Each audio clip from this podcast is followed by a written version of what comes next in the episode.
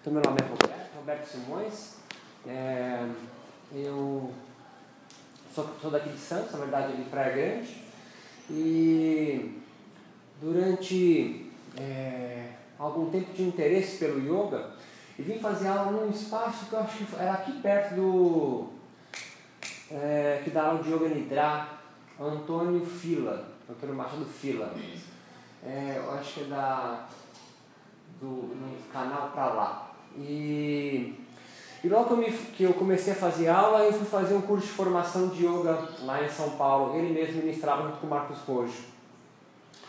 E nas primeiras aulas, o que me sempre me confrontava muito, que minha formação é em biologia, eu fiz educação física aqui na FEFES, é...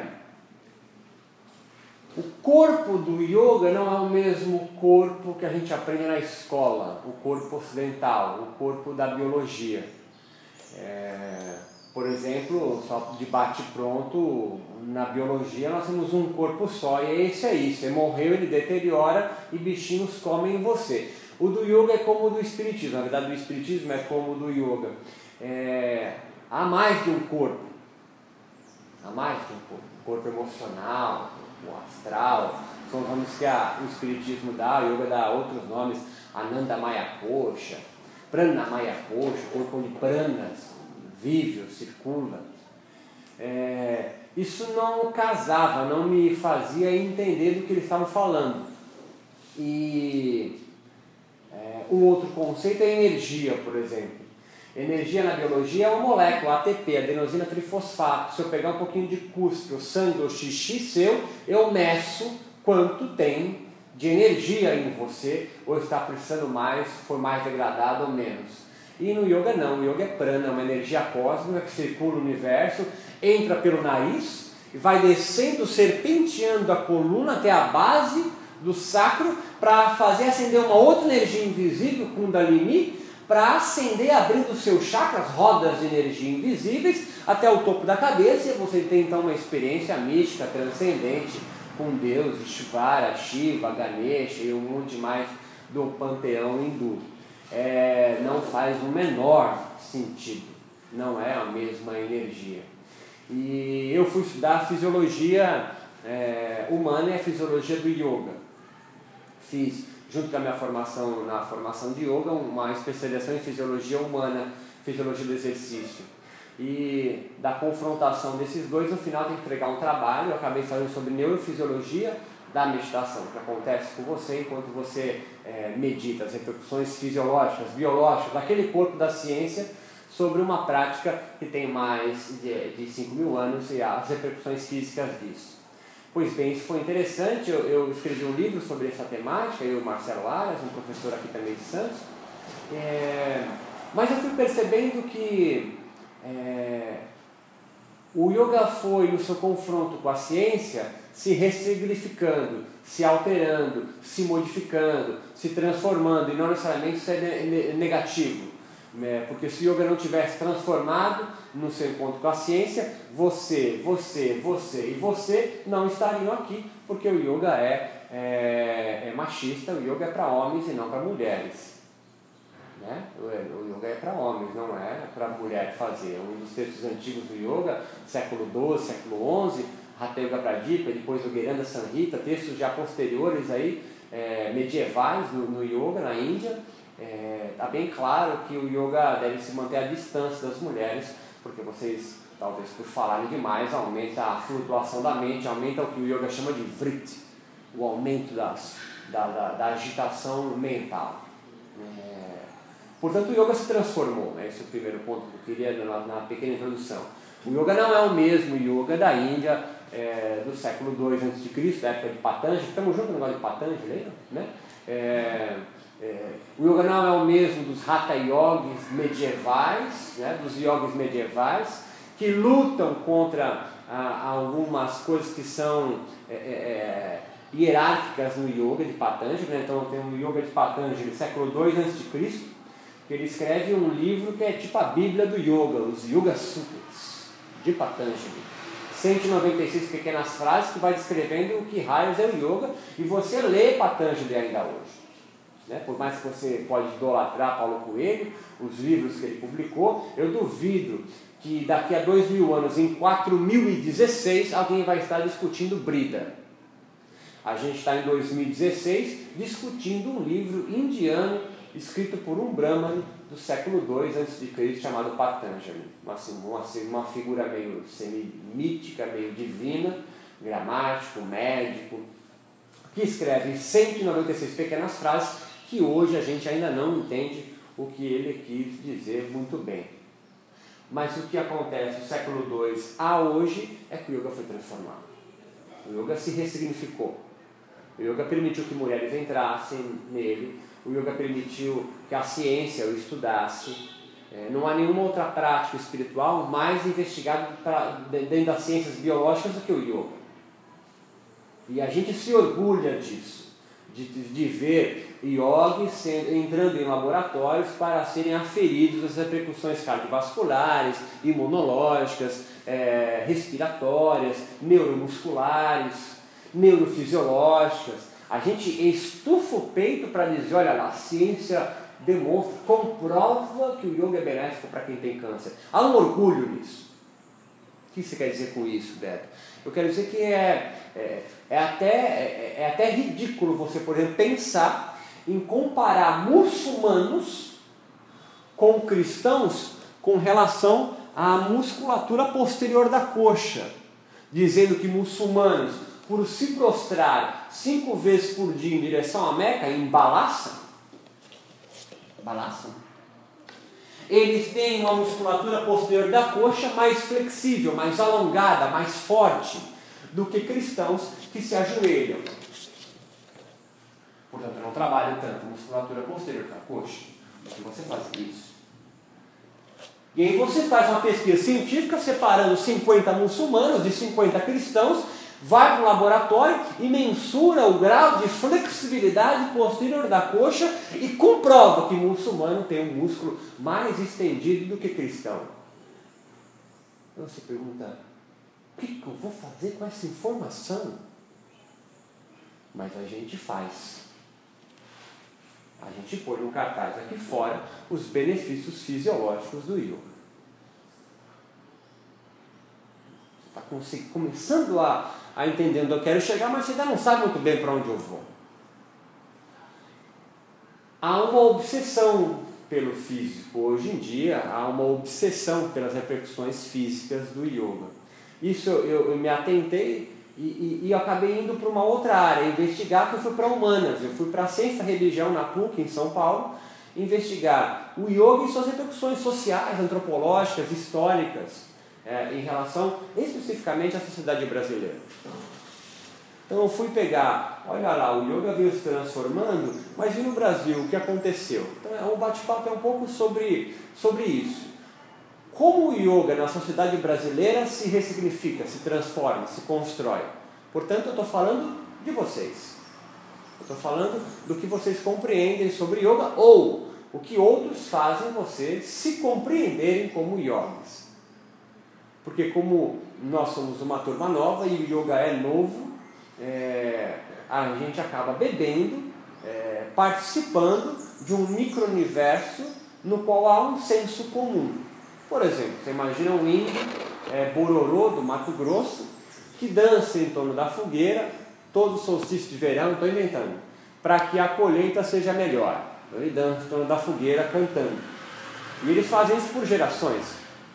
Ele faz o que o bisavô fazia, o avô fez, o pai fez, a mãe faz, e o moleque que nasceu naquela aldeia de 5, 6, 7, 8, tem 18 anos, ele faz. Ele faz por quê? Porque é óbvio que a colheita fica melhor depois de dançar em torno da fogueira.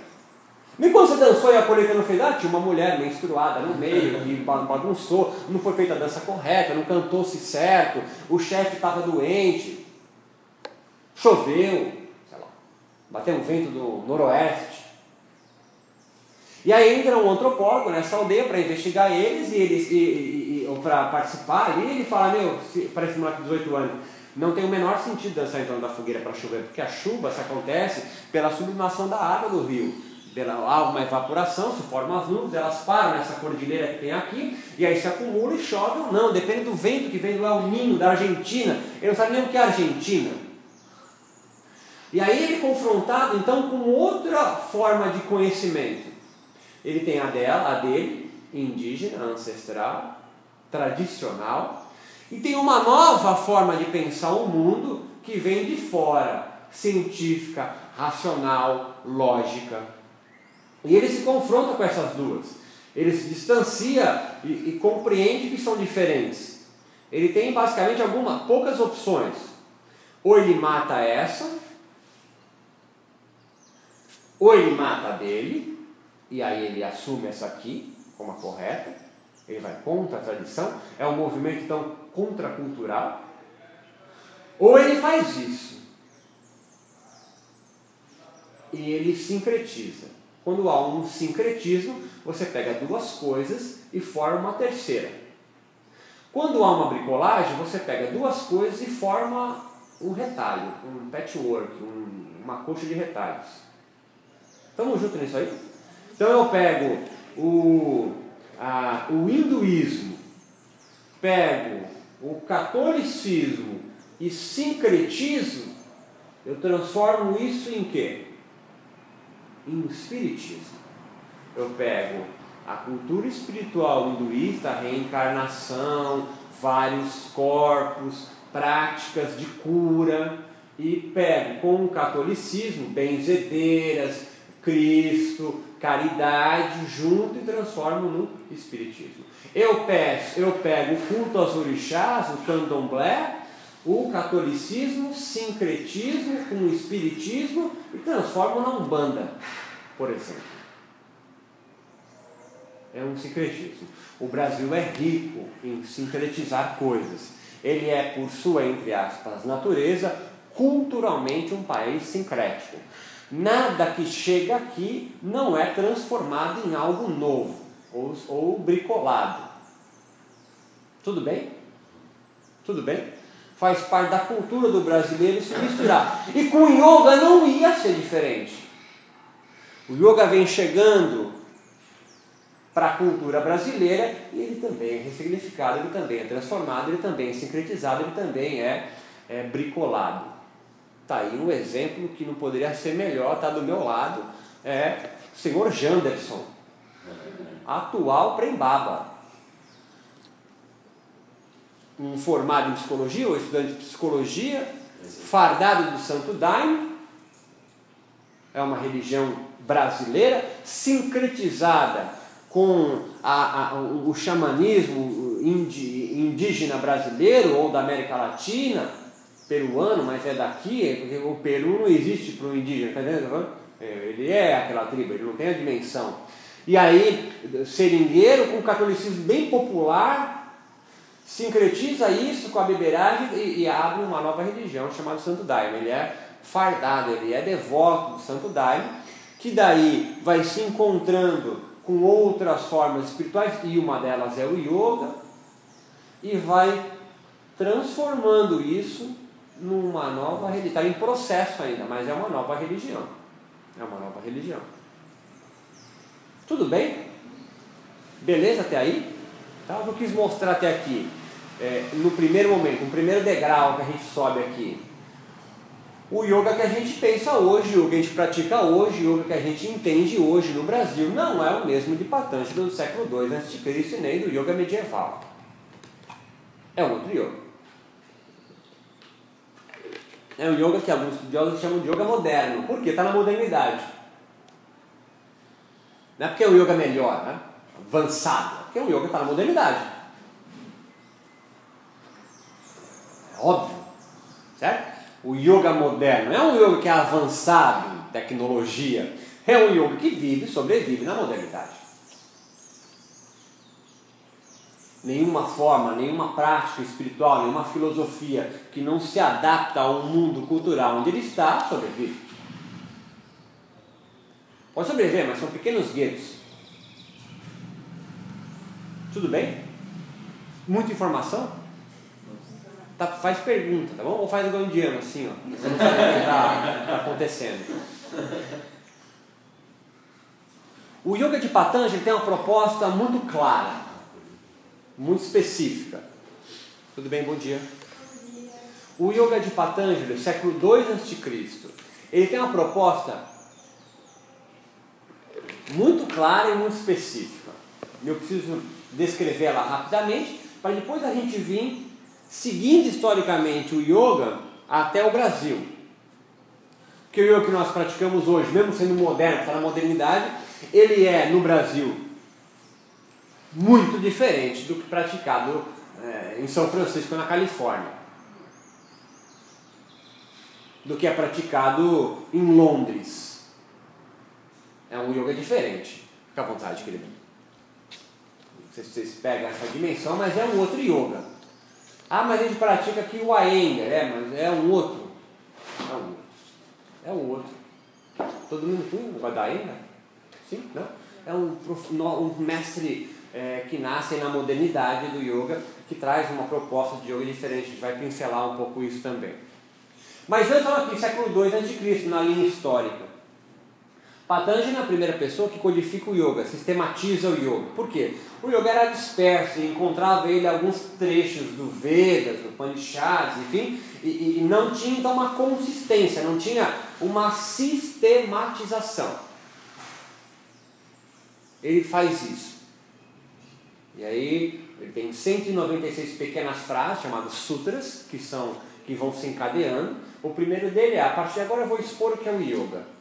Ele não diz, eu vou criar o yoga, porque o yoga já existia. Ele só fala, olha, eu vou sentar aqui e organizar ele. O segundo sutra é a definição clássica do yoga. Yoga é a paralisação voluntária das modificações da consciência, modificações mentais. Não importa a diferença aqui agora. Eu vou explicar o que é o yoga. E o yoga é? O yoga é diminuir voluntariamente essa bagunça que é a minha cabeça. Ele já começa começando. Começa começando. O livro dele tem quatro capítulos. O primeiro ele explica é, o que é a experiência que acomete a quem diminui voluntariamente as modificações da mente. Samadhi. Deixa eu ver essa palavra aí. Primeiro capítulo ele vai explicar que raios é isso. Uma experiência transitória, mística, no qual há uma comunhão com você mesmo. Diminui essa turbilhão da mente e aí surge o tal do samadhi. Descobre você mesmo, aí você vai autoconhecimento, você vai construir o que você quiser. Ter uma melhor meta para vendas.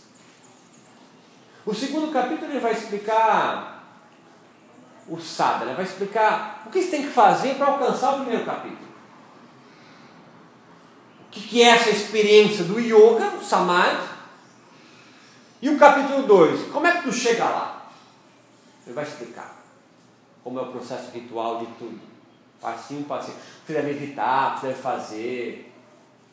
Não roubar, não matar. Tem dez mandamentos de E aí o terceiro capítulo, Vibhuti, ele vai explicar, olha, esse caminho para chegar aqui vai te, vai te apresentar uma série de poderes, se diz. São poderes que vão surgir. E aí são poderes malucos, como ficar do tamanho do elefante, menor com cabeça que um alfinete, voar. É século II a.C. na Índia. Está vendo? A ciência surge há 400 anos atrás. Estamos falando do século II antes de Cristo. JC não existia ainda, seu Jesus. É antes. Nem ainda o Siddhartha estava aí, o Gautama, o Buds. Ele não estava aí também. Ele vem depois. Tudo bem? Tudo bem? Mohammed vem depois de JC ainda. Judeu, estava sendo escravizado talvez ainda lá no Egito. Ainda. Século II a.C., Índia. E é legal contextualizar Índia, século II a.C. Já foram para a Índia, não?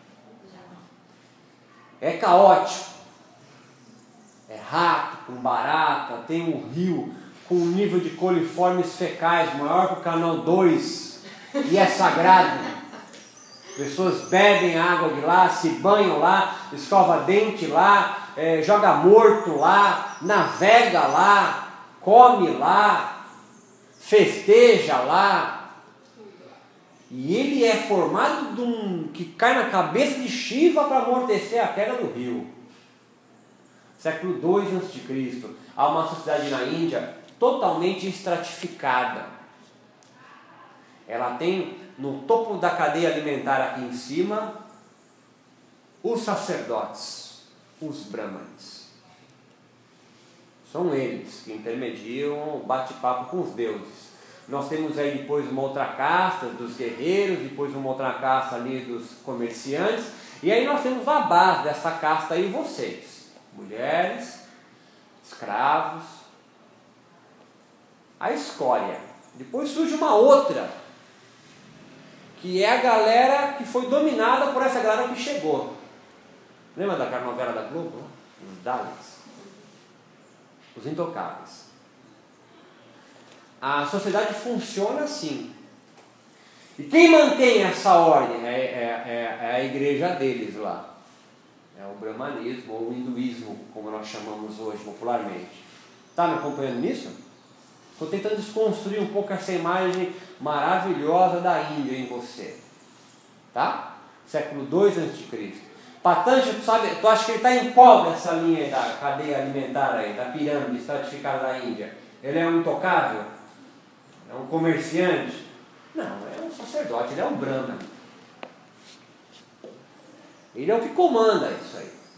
Isso tem que estar claro isso para você. Tá? Pode comparar com a igreja católica. Pode comparar. Está intrincado com o poder do Estado. Você está entendendo? Quem comanda, mantém ali. Então o texto que ele escreve ali vai sistematizar o yoga. E esse contexto cultural faz todo sentido porque ele vai escrever depois. Patanjali é parecido com assim, Allan Kardec, por exemplo? Não nada que codificou e. Ah, nesse sentido sim, um codificador de algo, mas ponto, para aí. Né? Ele não é cientista, é, nem aristocrata, ele está acima da aristocracia, que, o, que Kardec era, não era plebe, plebe na, na, na, na França, era uma, mas ele está acima, ele é sacerdote. É como se ele fosse um bispo, se quiser comparar com a França do Kardec. Ele é um bispo. E aí ele vai, ele vai é, é, é descrever é, nos Yoga Sutras é, basicamente o que toda religião é, promete e escreve para os seus devotos e seus sacerdotes. O que toda religião tem em comum? uma coisa em comum. Qual que é essa? O que, que as religiões prometem? Por exemplo, nenhuma religião você morre. Você consegue entender isso? Você vai para o nosso lar, você vai para o céu, vai para o purgatório, reencarna. Nenhuma delas promete a morte. E com yoga não é diferente. E com um sacerdote no topo da cadeia alimentar, e sistematizando uma, um sistema espiritual também não foi diferente. O que ele promete é a felicidade eterna, o fim do sofrimento humano. Assim como qualquer outro sistema religioso, espiritual, promete para você. É acabar com a porra do seu sofrimento. Você não vai mais sofrer aqui se você seguir o que eu estou falando. Tudo bem? Você vai nesse momento dessas duas horas comigo ficar com raiva e feliz ao mesmo tempo ao longo, tá? agora é o processo de você ficar com raiva de mim. Roberto. Pois não. E essa história de Patanjali existiu ou não existiu? Qual, que importância tem isso?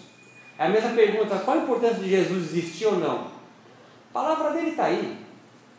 Não importa se ele existiu ou não. Aí fala, não, não existiu. Ah, então é uma invenção? É, ah, ele existiu. E não é uma invenção? Claro que é também. Então não há importância se Patanjali existiu. Se o Yoga foi escrito por quatro pessoas, três, dois, 150 sacerdotes, não importa isso. É, é, é, é, é masturbação filosófica. Ah, não, provas que Jesus não existiu. Não importa. A minha avó vai continuar benzendo espinhela caída com a ruda. Está entendendo? Ah, sei, menor importância isso. Menor importância. Mesmo assim, a Marx não existiu, Karl Marx. Importância nenhuma. Se ele existiu ou não. O Manifesto Comunista, o que ele escreveu sobre a sociedade capitalista de consumo e a, a indústria, está lá. Se existiu, se não existiu. Freud não existiu. Importância, o livro de interpretação dos sonhos está aí e, e é isso aí. Aí ele, ele, ele vai. Ele, é acabar com o sofrimento humano. Mas antes ele vai explicar o que causa o sofrimento humano. Por evangelho, o que causa o sofrimento humano? Claro, estou é, generalizando, mas se você tirar o Exu da Umbanda, o evangélico vai ter que reestruturar toda a sua forma de construção do mal. Está me entendendo o que eu estou falando? Tudo bem? Certo? Não estou colocando deméritos neopentecostais evangélicos, só estou colocando que há sempre uma causa do mal e há sempre uma proposta daquela religião, daquele sistema espiritual para acabar com esse mal. Se o mal não existe, para que, que vai existir alguma coisa para acabar com o que me causa sofrimento? Se o mal é além, né? está num outro mundo, é de um mundo espiritual, ou se o mal é esse, há um mal e eu preciso acabar. Para Marx, para a gente continuar querendo, qual era o mal? Qual é o mal? É a luta de classe. É o dono da empresa que explora o trabalhador. Como que acaba com o mal? Acaba com a porra da luta de classe, acaba com a classe. Não há mais classe. Proletário por uma revolução toma o poder e, e organiza uma cidade sem classe. Há um mal também. Há um mal também. E qual é a do yoga? O do yoga é a agitação da mente. O que te causa mal, o que te faz sofrer, o que te não permite ser feliz eternamente, é porque há uma flutuação incessante na sua mente, na sua consciência. Há uma flutuação, uma agitação mental que não te faz você perceber algo que você já é. Porque para o cristão, e para o yogi, você já é. Você já nasce sendo. Mas para o cristão, há um pecado que é original, que nessa vida tem que pagar, que é na outra que há felicidade, não é nessa. E para o yogi, você já é, o pecado original não, você já é feliz, mas você ainda não se ligou.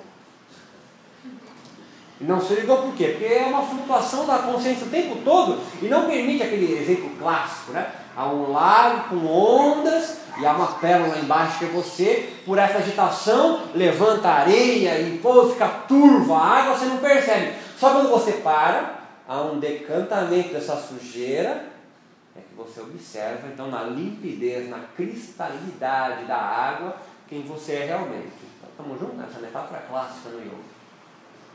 Então você já é, mas o turbilhão da mente não permite você perceber. A diferença mínima aí com o pensamento é, é que é nesse mundo e não no outro. No, no yoga não há um mundo que espera no além, é nesse aqui. Tudo bem? Beleza? O que faz então a tua mente flutuar? Pode gritar? Não pode muito, né? O que faz a sua mente flutuar? O que faz ter essa agitação mental? Né? Se o que não me permite olhar com cristaleza quem eu já sou, porque eu já sou feliz, eu, não tem correr para outro lugar, tu já é. Porra, então o que eu faço? Então você para. Não, o que não me permite então parar para essa flutuação da mente diminuir e eu me perceber já feliz são, é, é a ignorância. E a ignorância, de você saber que você já é foda, é mãe de quatro comportamentos nefastos, ruins, deletérios, que fazem agitar a mente. É o apego, é a aversão, é o medo da morte e o orgulho, ou a falsa identidade de você mesmo. Na psicologia, na, na psicologia freudiana, é o narcisismo. Bem, bem moderno isso.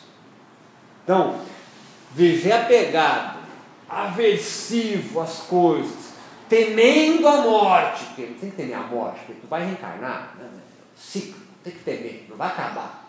E é, orgulhoso são as filhas da ignorância. Isso é chamado no yoga de klesha. A ignorância é a mãe do apego, da aversão, do medo da morte do orgulho. Isso vai fazer causar flutuação na sua mente. E tendo mais flutuação na mente, você se não se percebe, não se percebendo é mais ignorante, mais ignorante, mais apego, mais aversão, mais medo da morte, mais orgulho, mais flutuação da mente, isso é um ciclo vicioso, isso no yoga é chamado de samsara. É isso aqui. É isso aí. É agora. Tudo bem? Beleza? Dúvida, angústia, mágoa, depressão? Ajuda profissional, tá? Pode, toma remedinho se tiver muito problema. Aí então ele propõe um caminho óctuplo para acabar com os clashes. Um caminho de oito passos. Para acabar com isso. Você conseguir então diminui a flutuação da mente por alguns momentos e você se perceber. E aí, a cada percepção que você tem, vai tendo um discernimento melhor sobre si mesmo, até então você um dia chegar na libertação final. É o último capítulo de Patanjali, chamado Kaivalya ou Kaivalya, que é quando você fica permanentemente nesse estado onde não há flutuação mental, está liberto em vida. Senhor Janderson, transformado em Prem Baba, está em Kaivalya, em felicidade eterna. E pelo que eu percebo, Pedro Kupfer também com, está em ele chama de vida plena. Eu não estou sendo irônico nem sarcástico. Alguns dizem que Hermógenes também estava nesse mesmo estado. São pessoas então elevadas a uma categoria, me acompanha, tá certo? Elevadas a uma categoria acima do que você está.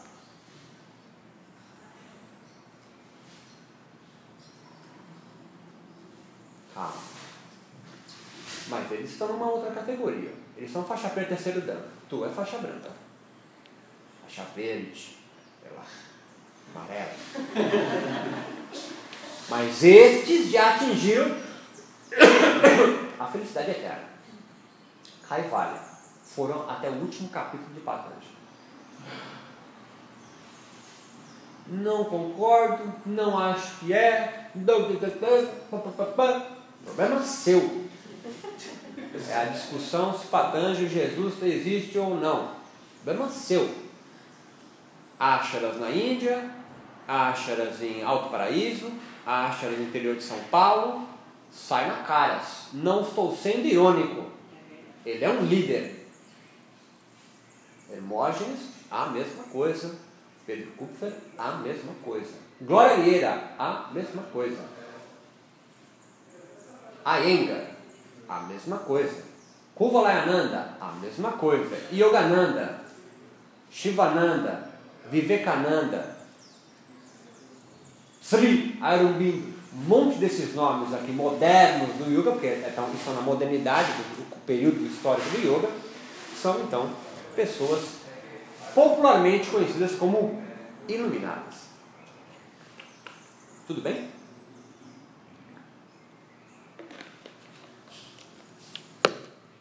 Absorveu? É o momento de dar aquela absorvida. Qual é o caminho óctuplo de Patanjali? Ele então tem um caminho clássico que é, é Yamas e Niyamas são dez mandamentos. São dez códigos de condutas morais na sua vida. De prática de não violência, de não roubar, de não matar, de não fazer sexo, brahmacharya é celibato, mas ele foi transformado, é só ser fiel, contenção da sexualidade. Foi sendo, mas é celibato. Um brahmani, cordãozinho branco, alta casta sacerdotal indiana, não tem atividade sexual. Vai se, vai se modificar no século XII, século XI, século X depois de Cristo na Índia, com uma outra categoria chamada Hatha Yogis que tem o de mão da mão branca, olha essa viagem, e tem o da mão negra, ou direita ou esquerda. Da esquerda há um processo ritual, espiritual, com parceiros sexuais. Mas não há, olha essa viagem, a ejaculação para que faça subir a Kundalini. É, é um processo ritual espiritual. Viajou, dá ponto, depois você volta nisso. Mas só para dar uma hierarquizada no que eu estou falando. Então, a, o código ético moral, o, o, código moral de Patanjali, Sutra 1 Sutra, é, é, é, o, o sistema por ele para acabar com a flutuação da mente é yamas e niyamas. Então, de não violência ao último niyama, que é entrega total da sua vida a Deus, Ishra, ou Ishivara. São dez códigos para você seguir para a tua vida, no cotidiano pureza, contentamento, autoestudo, é, entrega a sua vida a Deus, não praticar violência, não roubar, não matar, não mentir, não fornicar. E aí tem o passo 3, que é o asana. É a postura, postura estável e confortável. Não há descrição de posturas. Não há descrição de cabeça para baixo, torção. Isso vai surgir no século XI com os Hatha Yogis. Aqui ele só descreve, olha, siga esses 10 códigos morais, mantenha o seu corpo estável e confortável, asana, tenha um controle da, de prana, dessa energia, da respiração que a gente coloca hoje, pranayama. Depois há um, um outro passo que é uma abstenção natural dos sentidos. O cachorro vai latir lá fora, eu vou ouvi-lo, porque eu não estou surdo, mas ele não mais me incomoda. Ou seja, igual, não mais faz flutuar a meditação. Porra, para aqui! Não há mais isso. Tamo junto? Código para minha vida, asana, postura estável confortável, controle de pranayama, né? controle de prana, pratyahara, abstenção dos estímulos sensoriais externos. Você percebe que vai fechando, né? Porque o próprio 10 códigos ali em cima morais, ele já me fecha, já me permite fazer tudo, é isso que vocês entendem. Não posso fazer tudo. Eu estou me fechando num círculo. Estamos juntos nisso? Asana, postura estável e confortável. Eu, eu, tenho que saber como me portar, me locomover. Pranayama, há um controle da minha respiração, há um controle de prana, uma contenção de prana.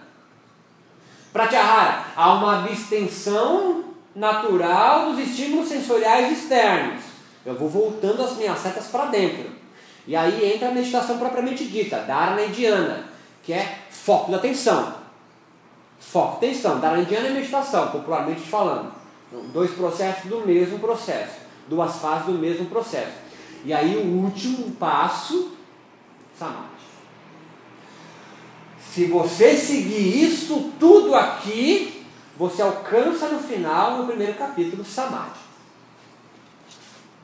No capítulo 2, eu vou explicar essa esse processo para chegar no primeiro capítulo. Samadhi é quando a sutura brilhantemente cessa.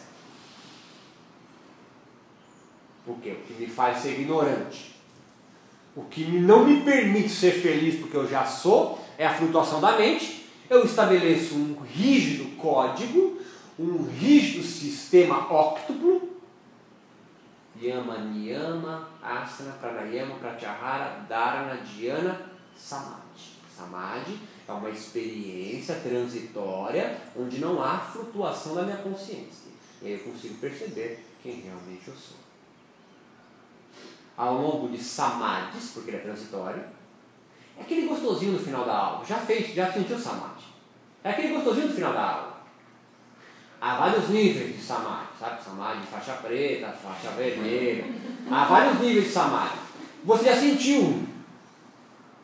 Sentiu isso quando não há flutuação da mente. Não só aqui numa prática de yoga, onde você pratica, ou às vezes caminhando na praia, observando o pôr do sol. Já teve essa experiência já. Está me acompanhando isso? Isso é natural, já teve experiência. Assim como as posturas do yoga são descritas como observação da natureza, postura do corvo, do pássaro, da árvore, da cobra, vela. A experiência que ele vai descrever também acontece, ela é natural. Tudo bem até aí? Escrevi Patanjali. Esse é o processo de Patanjali. Para aí você então, a partir dos samadhis, tendo um maior discernimento sobre si mesmo, sobre seus comportamentos, vendo o quanto você está vivendo apegado, aversivo, medroso de morrer e orgulhoso, portanto, se livrando da ignorância. Se livrando da ignorância, você se livra do turbilhão da mente. Não tendo mais turbilhão da mente, você percebe melhor a si mesmo. E você em si mesmo, a priori, desde o nascimento, já é feliz, perfeito. Então, se eu diminuir, eu já sou perfeito.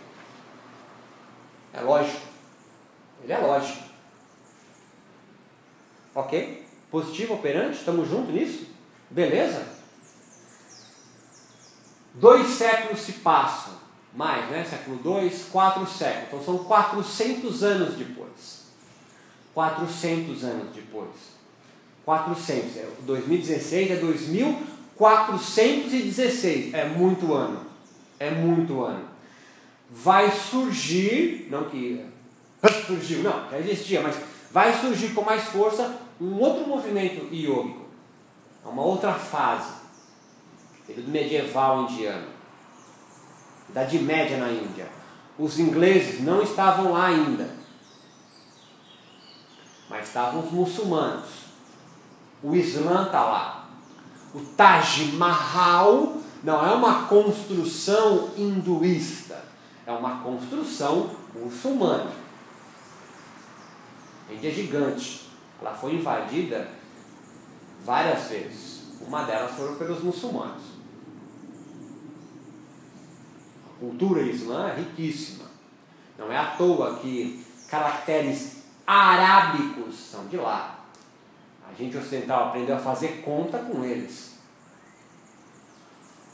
Astronomia é deles. Eles levam para a Índia então a sua cultura. Uma delas é a parte mística dos muçulmanos chamado sufismo. Aqueles caras que ficam girando com uma saia gigante e um chapéu de cone. Já viu isso aí não? A mão para cima, e gira, gira, gira, gira, gira, gira, gira, gira, gira, senta e se conecta direto com a. Junto com eles vai uma outra é, é, é, da cultura riquíssima dos muçulmanos, é, que a gente só, quando a gente lembra de muçulmano, a gente só lembra homem-bomba e barbudo, né? não é isso, né? Essa é a extrema, é o que mais aparece. É, a alquimia. A alquimia muçulmana, islâmica, da mudança de corpos. É muito forte. Isso tudo vai influenciar um, um, um, uma parte da sociedade marginalizada. É outro passo aí, Estou saindo de um processo de Patanjali, Brahmani, limpinho, bonito, cordãozinho branco, perfeito. Você quer enterrar alguém, você dá grana para ele. Certo? Se, se, a sua sombra cruzar com a dele, depende da casa que tu for, tá fudido.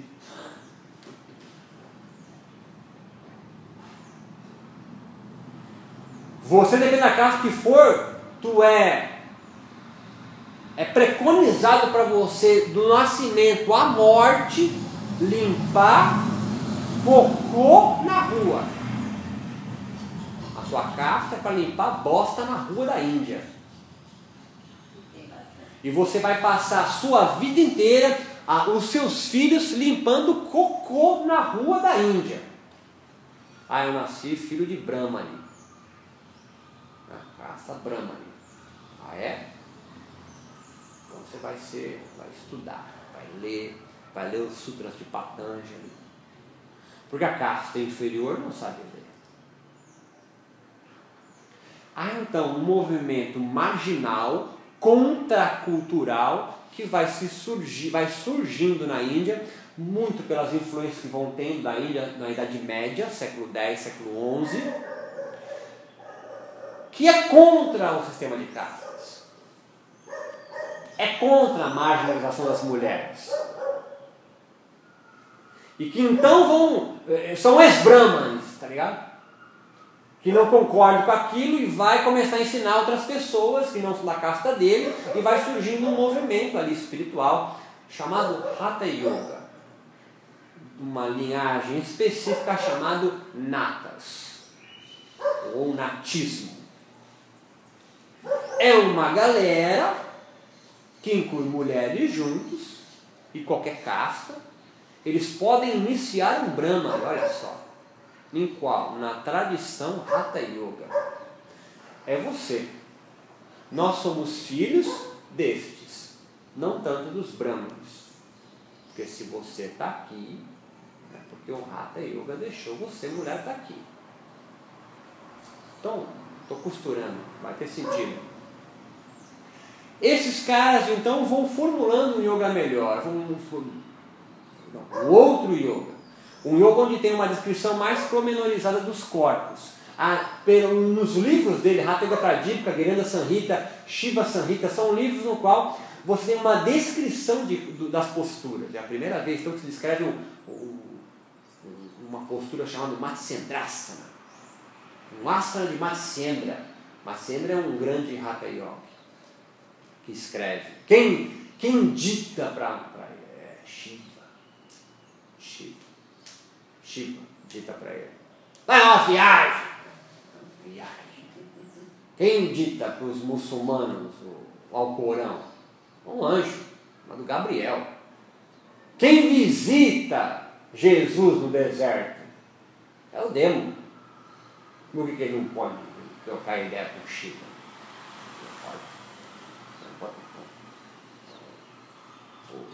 Santo Daime conversa com um bicho do mato, onça, macaco, vai poder falar com Chico.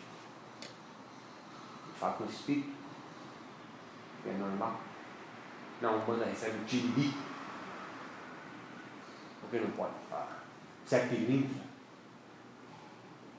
Fica comigo. Esses, esses yogis da Idade Média, yogis medievais, vão reformulando o yoga de Patanjali e vão incluindo uma descrição mais pormenorizada dos, de, de, posturas e também as indicações terapêuticas das posturas. É ali que nasce as indicações de alguns asanas para alguns tipos de, de problemas eh, físicos e de saúde. Eles então mesclam medicina ayurveda com a alquimia muçulmana, com eh, o misticismo dos sufistas, que é uma, é, é uma linha, uma tradição mística do Islã, dos muçulmanos eles vão também é, fazer um sincretismo com os textos, obviamente, dos Vedas, e vão formar os Hatha. Eles são marginalizados. Os Brahmanes não aceitam eles, tanto que eles, o Hatha Yoga é considerado o yoga do corpo, e o corpo é algo menor. Se o Hatha é yoga do corpo, o outro yoga é um yoga que é da alta casta. É um, é um yoga real. E esse yoga? Esse yoga é um yoga marginal. Então, que nome que eu vou dar para o yoga que Patanjali descreveu? Que é da alta casta, é da realeza. Que nome que eu vou dar para ele? Raja Yoga, o yoga real. E esse yoga? É o yoga do corpo. Só faz porra da postura, é uma preparação, é uma preparação para atingir Raja Yoga. Porque a história é contada por quem ganha, não por quem perde. No Brasil, quem ganhou? Foi Zumbi? Foi Tiradentes? Foi lá na Guerra de Canudos, descrita por Euclides da Cunha, os Sertões? O Antônio, conselheiro? Quem ganhou aqui no Brasil foram os portugueses, não foram os índios nem os negros. Quem ganhou lá foram os brahmanes, não foi eu, não inferior. Até hoje existe divisão de casta lá, mesmo que constitucionalmente é proibido, mas ainda há, é cultural. Tudo bem? É uma outra fase do yoga. O yoga chamado de Hatha Yoga, o yoga do corpo. Só que esses yogas vão encontrar uma outra onda colonizadora na Índia que vai surgir no finalzinho do século XIX para o século XX chamados de ingleses. Os ingleses colonizam. Os ingleses colonizam a Índia de 1800 e bolinha a 1947, quando há a revolução. Só lembrar do filme do Gandhi, tá? O Gandhi é uma das pessoas, não é a única. Há uma série de líderes, chamados de líderes nacionalistas, porque lutam pela nação indiana, pela independência da Índia dos ingleses. Vocês querem um intervalinho? 5, 10 minutinhos? Dou 5, 10 minutinhos para a gente, a gente retorna aqui nessa fase moderna do yoga.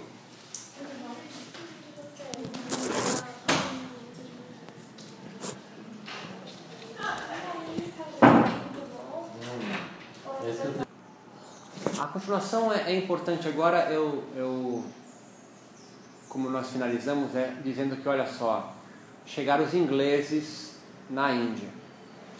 E como é, houve aquela fase bramânica dos Patanjali, houve a fase do Hatha Yoga pela influência muçulmana, sobretudo, mas outras também, da, do Ayurveda muito forte. É, com os ingleses não vai ser diferente. Então, o que, que eu estou construindo? Ó, eu estou construindo inglês e a próxima fase vai ser, porque o inglês já é Europa, já é Estados Unidos, e aí a próxima fase é América Latina e vou amarrar com América Latina e Brasil. É, é esse caminho que estou seguindo, tá certo? Histórico. Então com o, o, chegam os ingleses. Mas quem são os ingleses?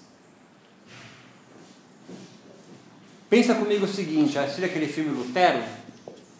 Não? Tá. É...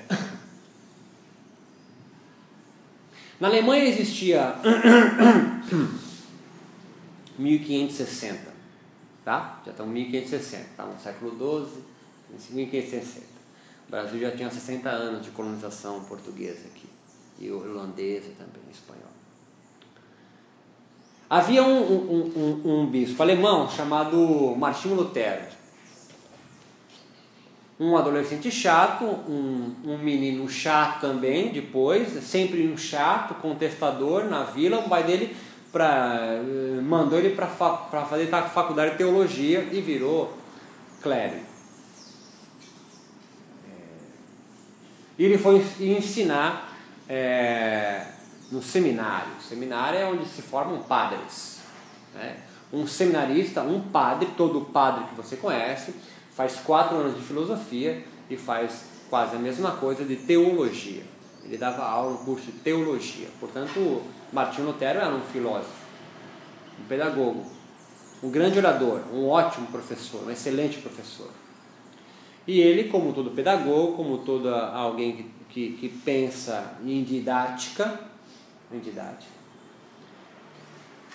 tem uma ideia que é genial. Ele fala assim, para a classe, estudante, que é tudo louco, coisa que você fala e faz junto com você.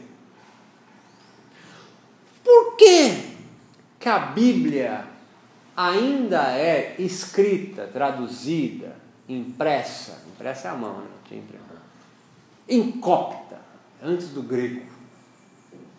A Bíblia não tinha em português, espanhol, alemão, italiano, né? a língua italiana não existia ainda nesse período. Ela era incópita. Ela era como foi escrito pelos apóstolos. Estamos juntos nisso? Assim como o sânscrito também o é. Vou chegar lá. O sânscrito é uma forma. E ele fala assim: por que a gente não traduz? Em vez de aprender latim, copta, grego, por que a gente não traduz a Bíblia para o alemão, para a nossa língua?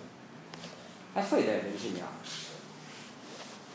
Ele acha a ideia dele do caralho. Ele vai chegar lá para a galera lá de cima e falar para os grandão lá da igreja católica e falam na Alemanha, eu vou traduzir a Bíblia para o alemão. E aí fica a Bíblia, o livro de Deus, aberto para toda a população ler. Letrada, aristocrática. Lembra o nome da Rosa, de Humberto Eco? Lembra desse filme? É esse período que eu estou falando, tá certo? Feudo, pobre pegando o resto da comida lá embaixo. Parece um condomínio o feudo. Tem um livro do brasileiro que fala sobre isso também. A lógica do condomínio no Brasil. Então a gente expulsa quem a gente não quer fora do nosso feudo. E aí coloca sentinelas na porta. E coloca fiscais andando para ver se a ordem está unida. Porque lá fora é o caos, aqui dentro é um novo paraíso. Um livro bom, um livro legal. Então a, a, a A alta casta sacerdotal católica da Alemanha se reúne e fala: Vem cá, menino, vem para cá, rapaz. a gente não pode traduzir porque os leigos não têm capacidade intelectiva, moral, espiritual de interpretar as palavras do Senhor.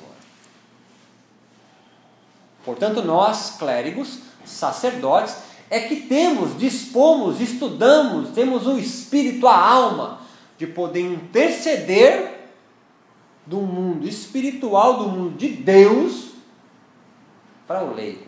O leigo é a gente. Tudo bem? Guarda isso. Eu vou, eu vou, eu vou, eu vou chegar no Brasil com sânscrito, tá certo? Porque se tu não lê sânscrito hoje, você é um pouco menor. Porque você não foi iniciado nas palavras brahmanas. Fica junto contigo. E não deixam ele traduzir. Mas ele, nascido em maio, taurino, brincadeira, não sei, teimoso, foi para o calabouço da casa dele, a luz de vela, que não tinha energia elétrica ainda. Estados Unidos não existia como potência.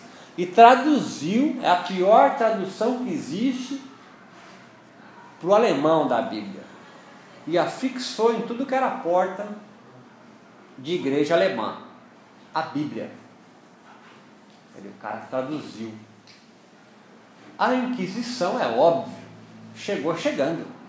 E vão matar esse herege. Mas há então, um, tem que ter uma, uma audiência para julgá-lo.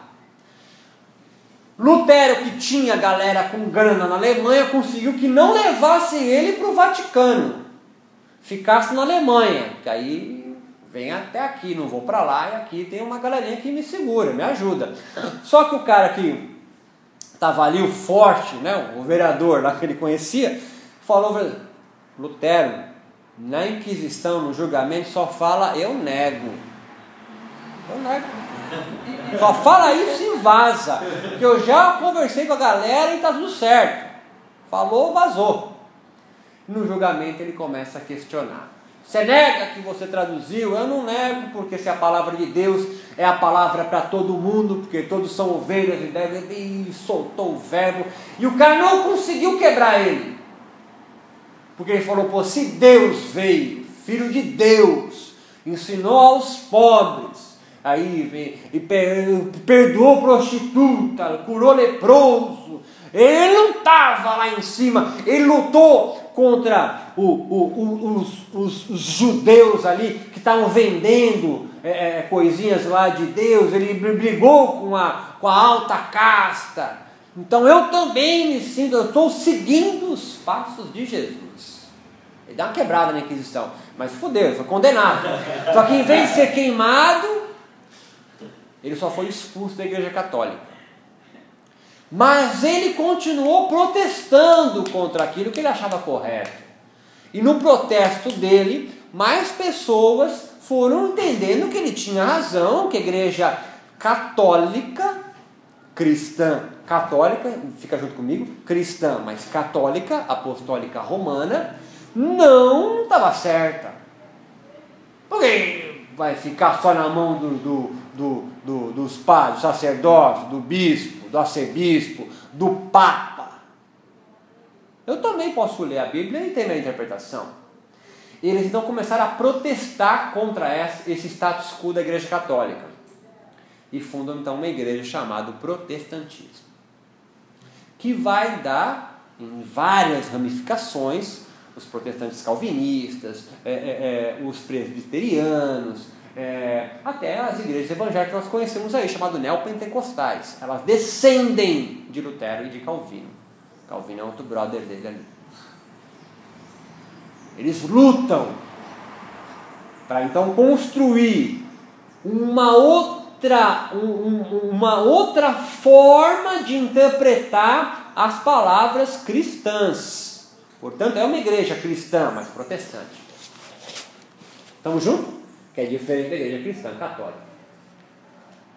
Se segura que eu preciso gastar uns 10 minutos para explicar o pensamento que, que foi derradeiro, que fez sucumbir os evangélicos hoje, que andam com a Bíblia debaixo do grosso, é um puto orgulho para eles.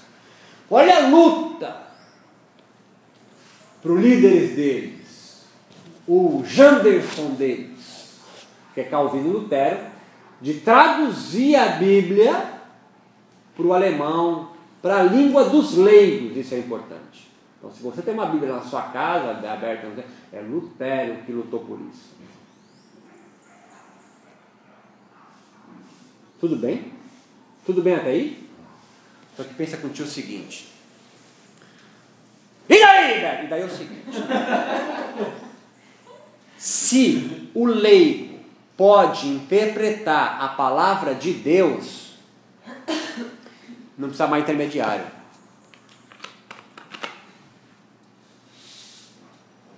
Na verdade, Lutero e Calvino diz que não existe intermediário.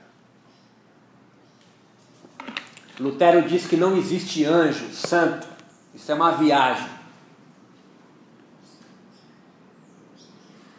E por consequência, ele acaba com a infalibilidade do Papa.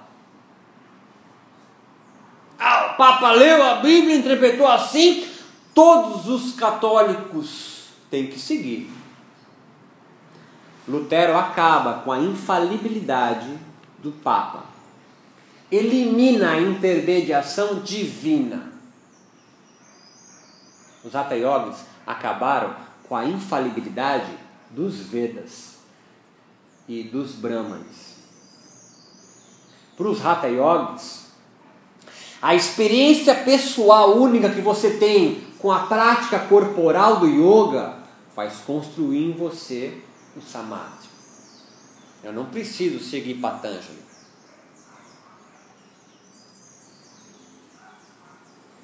Estamos juntos?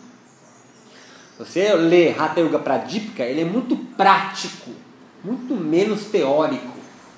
Não, é, não tem muito blá filosófico. Postura tal, tal, postura tal, tal. É técnico, quase técnico.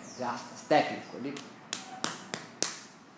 Respiração tal, tanto tempo vai dar o samadhi. E o samadhi? O samadhi se vira porque tu já é.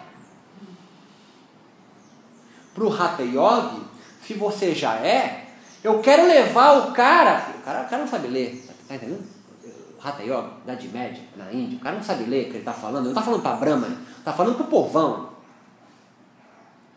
Então eu explico você fazer postura, respiratório, o que deve comer, com quem deve trabalhar. Ele descreve no Hatha Yoga Pradipika como deve ser a morada de um yogi. Cercada para ninguém te ver, tem, tem uma, uma janela para não sei qual lado, sul, norte, leste, oeste, com uma, com uma cortininha para ninguém ver você faz a postura lá dentro. O chão tem que ter esterco de vaca, porque é um esterilizante seco, né? não molhadinho, né? Seco, um esterilizante. É, tem que estar perto de um poço, longe da cidade, mas não tão longe, que você não se desgaste tanto para buscar comida e voltar. Afaste de mulheres, afaste de longas viagens. E você tem toda uma sazonalidade de postura. Assim, ah, igual hoje, a gente faz, canta mantra, faz cria, faz asana, pranayama e medita. Não. Você passava uma estação inteira do verão, por exemplo, fazendo pranayama e alguns crias, por exemplo. Para aí depois você fazer um asana, sei lá, tente uma. E sempre um guru te. E no protestante? O protestante é o seguinte: não tem intermediação. Para o protestante, Deus está lá, Deus te ouve, mas não responde. Deus não troca ideia contigo. Não tem Deus nem anjo para intermediar. Porque no católico, Deus troca ideia com você através de quem? Do padre, do papa, do santo e de anjo. Protestante, não. Por isso o cara chutou a santa, lembra? Porque é uma é iconoclasta, é só uma imagem, é um símbolo, não é nada, é oco. Por isso que estou Nossa Senhora da Aparecida. E pra gente, a gente é porque vocês também, nós somos católicos, nós somos é muito, não, é 500 anos, é muito, muito ano para ser católico. Você der uma rainadinha aqui em você, o pecado aparece rápido. A culpa, que Freud vai chamar de culpa. Se o católico faz bosta, vai domingo e se confessa na missa. Tem a penitência e está limpo. Existe até a extrema unção, está no leito da morte, vem o, padre, vem o padre e fala, ó, limpou, está limpo, vaza. O protestante não tem isso. Fez bosta aqui? Leva. Para pagar depois. Tudo bem que estou falando? A Bíblia foi interpretada, mas teve consequências disso. E, e, e, e Calvino e Lutero são inteligentíssimos. Eles vão trazendo e discutindo filosoficamente as consequências da liberdade que ele fornece a quem é protestante. Me acompanha agora. Se eu não consigo ter certeza se eu vou ter a graça de Deus, eu não sei se eu sou agraciado. Porque para o católico, se você fizer caridade e suportar essa vida, reino dos céus. Fez bosta, vai lá, se confessa. Segue a vida ali de boa, pianinho, de legal, tá tudo certo. Tem um livro interessantíssimo chamado O Malandro e o Protestante, de um brasileiro, Gessé de Souza. O malandro é o católico, o protestante é o outro, o cara anda rígido, é racional. Por quê? Porque se ele não andar na linha, sabe o que está acontecendo. Mesmo linha, ele não sabe se foi, se ele vai ser abençoado por Deus. Mas, agora eu pulo do gato. Se eu olho para trás e vejo as obras que eu construí ao longo da minha vida, filho foi para a faculdade, filha está bem casada, a, a minha empresa prospera. É sinal que Deus está abençoando a minha vida. Então eu só sei, talvez, porventura, eu vá para o reino dos céus observando as obras que eu faço ao longo da minha vida, se são agraciadas e abençoadas por Deus. Porque Deus me ouve, Deus me vê, mas não me responde. Ele tem outras coisas para fazer. Isso traz uma consequência ética gigantesca. Porque há um peso para o protestante viver muito maior que o católico. Portanto, Lutero e Calvino vai desenvolver uma teologia não da caridade como é do católico, mas da prosperidade. É por isso que um pastor evangélico está com terno Armani e Rolex. Porque para a cultura religiosa protestante, se eu prospero na minha vida, é porque Deus está me abençoando. Você paga uma grana. Católico também paga. E yoga também, vocês não vêm aqui de graça. Tá? Não fica com essa ideiazinha imaculada, não. Tá? Que é desapegado. Não vem com essa papinha desapegado, não, pra cima de mim. Porque não está ninguém aqui de graça. Agora, para o protestante, ele paga o dízimo pela graça de alcançada, não ao contrário. Tem uma lógica gigantesca. A ética protestante, ela está afinada, vou dar um passo agora, hein? Com o espírito capitalista. um livro clássico de um sociólogo chamado Max Weber, que chama A Ética Protestante e o Espírito Capitalismo. Ele vai observar, viajando da Europa para os Estados Unidos, como os ingleses protestantes calvinistas povoaram aquele país novo e como se alinhou a teologia da prosperidade calvinista e luterana com o desenvolvimento do capitalismo lá. O capitalismo o espírito protestante é absolutamente alinhado, faz sentido. Se eu prospero na minha empresa, ganho dinheiro, construo várias filiais, sou um empreendedor e deu certo, Deus me abençoou. É esse cara que vai colonizar a Índia. Então, passo para o segundo passo. Esse cara, o protestante, ouve bar na missa. Não é erguei as mãos, salvei o Senhor. O cara ouve bar, Mozart. É um outro nível. A, a igreja é, não tem imagem. Porque eles se valorizam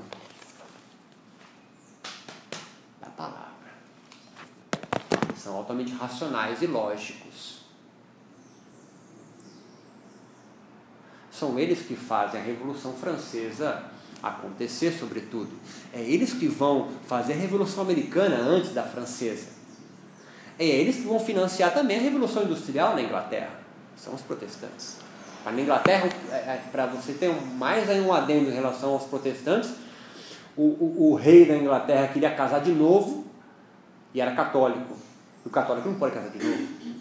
mas eu quero casar, sou rei dessa porra, mas não pode. Então o que eu vou fazer? Eu vou tirar você daqui, ele expulsa o Papa e funda uma igreja protestante, mas minha, anglicana. Foda. É foda. É esse cara, protestante anglicano, filho de Lutero, Calvino, com a teologia da prosperidade, fundado no trabalho, fundado no trabalho. Eu vou lá e vou trabalhar. Trabalho é mais do que algo que Deus me ofertou, é um meio de eu conseguir no outro mundo alcançar o céu. E o católico? Católico não. Católico passa tudo no buraco da agulha, menos o rico. Lembra desse negócio aí? Lembra disso aí? Um pedaço da Bíblia, né? Passa o camelo, passa o cacete no, no buraco da agulha, menos o rico. Por quê? Porque o católico é, é caridade. E para o católico, se você é pobre, suporta a tua vida. Suporta a tua vida. Que a graça está lá. E o rico? Rico. Rico, ele tem que. Se ganhou dinheiro, graça de Deus, mas tem que distribuir. Protestante, não. Você é pobre? Vai trabalhar, caralho. Então, esse pensamento seu do senso comum está vadiando e tem que trabalhar, a culpa é sua de ser pobre. E esse é um passo importante do nosso bate-papo. Você já começa a se organizar na sua mente o quanto tem de católico, o quanto tem de protestante, o quanto tem de espírita, o quanto tem de nova era, cristal, incenso. Fica junto, nós vamos chegar no Brasil agora. Só que antes disso, a Índia vai, a Inglaterra, esse cara vai colonizar. E esse cara chega lá, terno, focado no trabalho, cabelo repartido aqui, tudo sistemático, racional. Chega na Índia e vê aquela zona.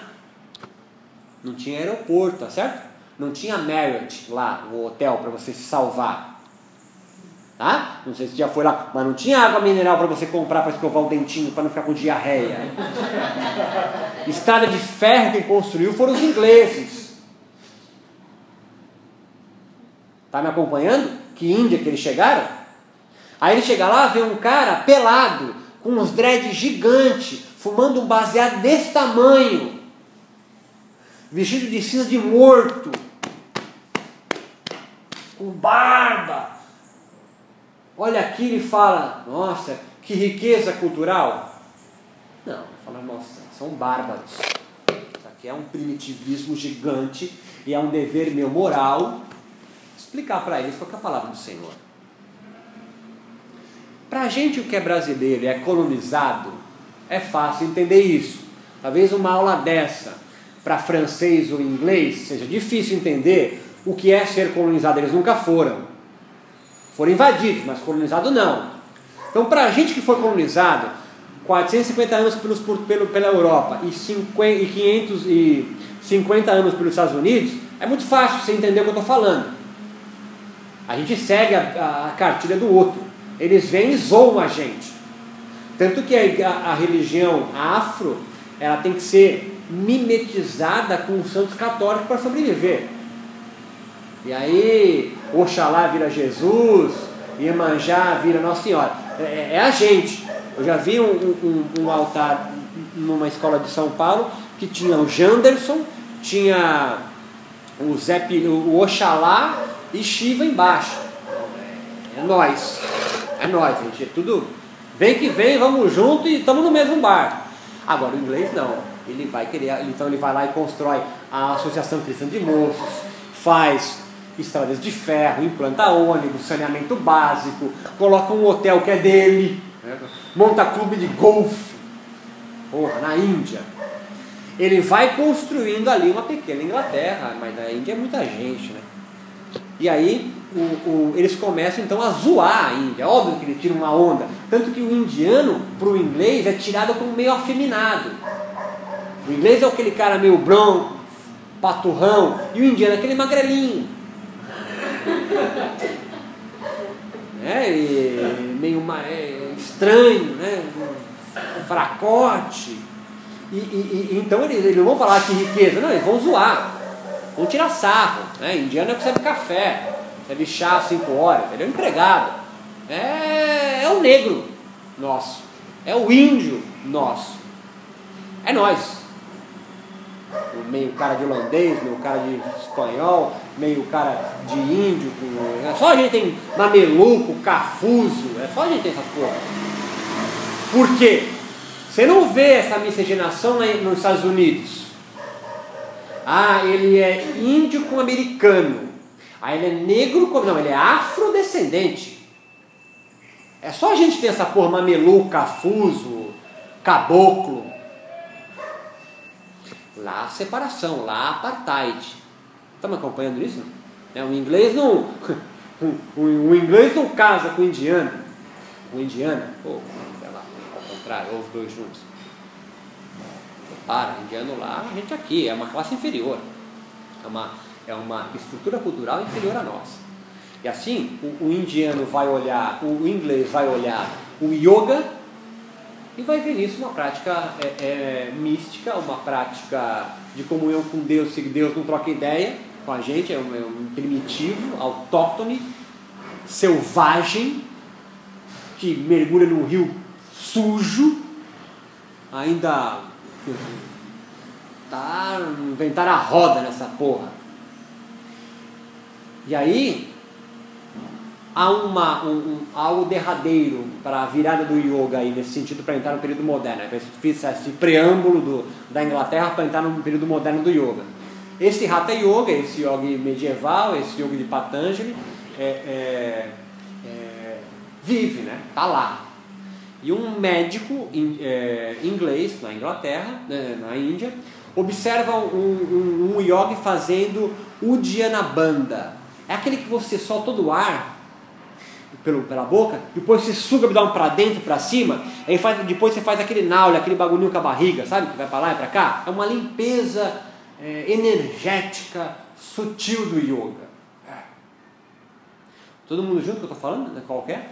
O, esse médico observa isso e escreve um artigo dizendo como esses caras são primitivos, que eles fazem uma sucção do esfíncter, e é lógico, inglês falando, médico inglês, racional, biomédico, que há uma constipação intestinal. Me faço tentar explicar isso melhor, tá? Se ele suga, né, e, e Perceba que hoje, em 2016, o indiano come com a mão direita porque a esquerda ele se limpa. Certo? Tá comigo nisso? Aí, aí você volta, 2016, volta para 1800, tá? Inglês chegando lá. E ele vê aquilo e fala, mas é óbvio que é uma sujeira. Né? É, a prática que eles dizem espiritual, há uma constipação, se ele suga o, o esfíncter, contrai o esfíncter, sugando o ar para cima, é óbvio que passa sujeira. Tá, vendo o que eu falando? Constipação intestinal? Está me acompanhando nisso? Se contaminam com as próprias práticas é primitiva, é selvagem. Há um yogi chamado Kuvalayananda, nome não tenho culpa, ela nasceu assim, que é formado em educação física. Há um período na Índia que quando as famílias mais abastadas com grana, como no Brasil, as famílias é, de café, de cana, de borracha no Amazonas, mandam seus filhos para estudar na Europa. Quem tinha grana mandava o filho para Europa, voltar para cá médico, os famosos doutores, os famosos doutores, engenheiro, médico e, e advogado, basicamente isso Na Índia acontecia a mesma coisa, mandavam para a Inglaterra os seus filhos com maior grana para estudar, voltavam é, advogados como Gandhi, é uma figura desse período, tá certo? Chama um período de renascença indiana ou de nacionalismo. Esses, esses jovens indianos passam 4, 5, 10 anos na, no país que os coloniza, e entende como eles pensam, estuda o protestantismo, entende o cristianismo, as outras religiões, voltam para o seu país e pensam de longe, conseguem ter um afastamento e falam: Porra, a gente é zoado. A gente é zoado. E é zoado porque eles entendem que a gente faz é primitivo e é antigo, não percebe a nossa cultura ancestral milenária que nós temos. Está me acompanhando? Esses caras, já falando inglês fluentemente, obviamente, não mais inteligentes, mas mais aculturados, com maior conhecimento, que é a diferença de sabedoria, voltam e começam a pensar é, é, é, uma forma, então, de se livrar, de promover a independência indiana da, da Inglaterra. Vai acontecer só em 47. Pessoas e figuras importantíssimas surgem nesse período. Ayurbindo, é, é, é, como é o nome do cara que é que foi o guru do é, Vivekananda? É, esqueci o nome dele. Vou lembrar já. E, esse, e, e um, um, desses caras, chamado Kuvalayananda, formado em educação física, portanto, formação em biologia, é, mas na Índia já. Lê esse jornal e fala: pô, não é possível. Eu, como yogi, ele era um yogi, discípulo de um grande yogi também, de uma tradição de yogis, de Hatha Yoga. Não é possível que a minha tradição, e eu estou bem de saúde, promova o mal, né? promova a constipação. Então o que ele faz? Ele é a primeira pessoa, é um indiano, que pega um yoga que ele conhece, brother dele experiente em Hatha Yoga, leva para um laboratório de biologia, da educação física, na faculdade de Lonavala, né, na Índia, e mede, enfiando um caninho, um catéter no ânus, ele vai medir a pressão que ocorre quando se faz um Uddiyana e um Nauli. Está vendo o que ele vai ver? Para ver se há constipação ou não. E ele faz isso, o cara faz, não tem ressonância magnética. Se tivesse na Índia, não ia ter. É, na frente de uma máquina que tira raio-x, a chapa, para ver lá dentro. Aí, conforme ele faz, ele começa, ele, ele percebe, esse é um artigo que ele publica, é, cria-se um vácuo, fica no zero.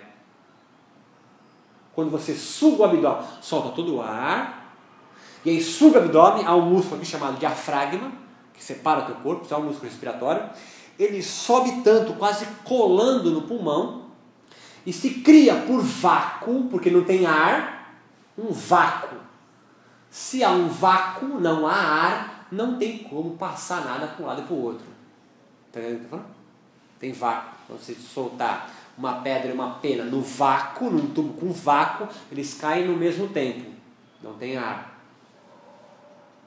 Então não há constipação. E vendo a, a, a radiografia, né, ele percebe que o diafragma sobe pra caramba. E o diafragma é um fortíssimo músculo, importantíssimo para a respiração. E ele tem a primeira sacada terapêutica do yoga.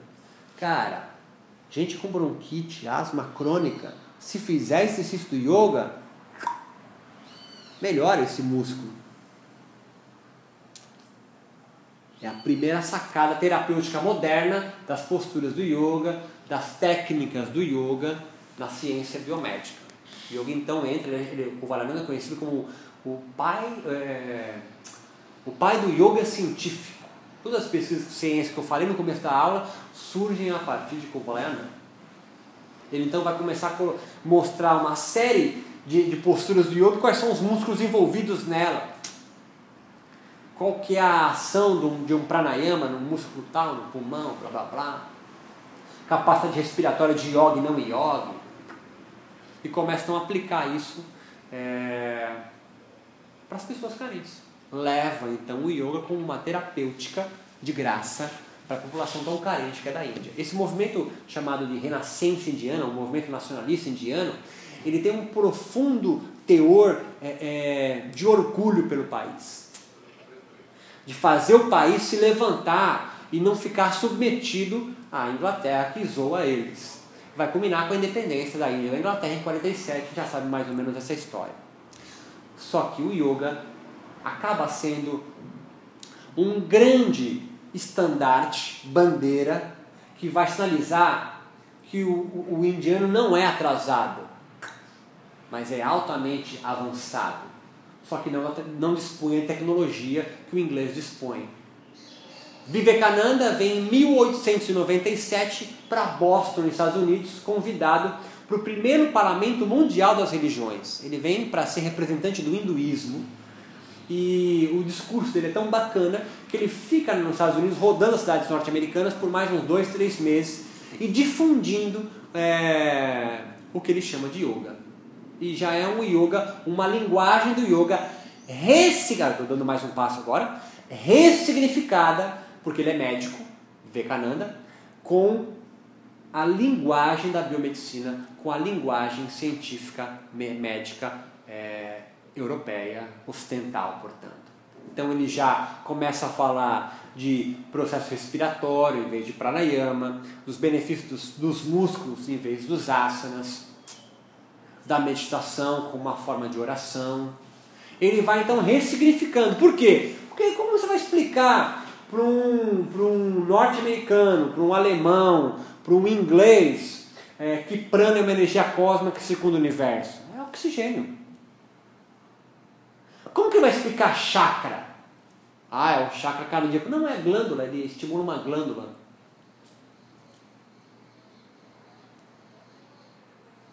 Você dispor, se fizer um desenho anatômico do corpo humano, as principais glândulas seguem mais ou menos. Você tem que dar uma forçadinha no rim, né? O rim tem suprarrenal, você tem que dar uma forçadinha ou para aumentar um pouco mais o chakra ou para unificar ele no meio, né? Porque não é bem no meio. Mas é, segue mais ou menos. Temos a pineal, temos aqui produtor de, da, da, dos hormônios T3 e T4 na garganta, temos a glândula do timo no coração, temos a suprarrenal, temos as gônadas, há um caminho. Então ele vai fazendo uma linguagem já ao longo do discurso dele, ele vai construindo então uma linguagem simbólica diferente para a fisiologia sutil do yoga.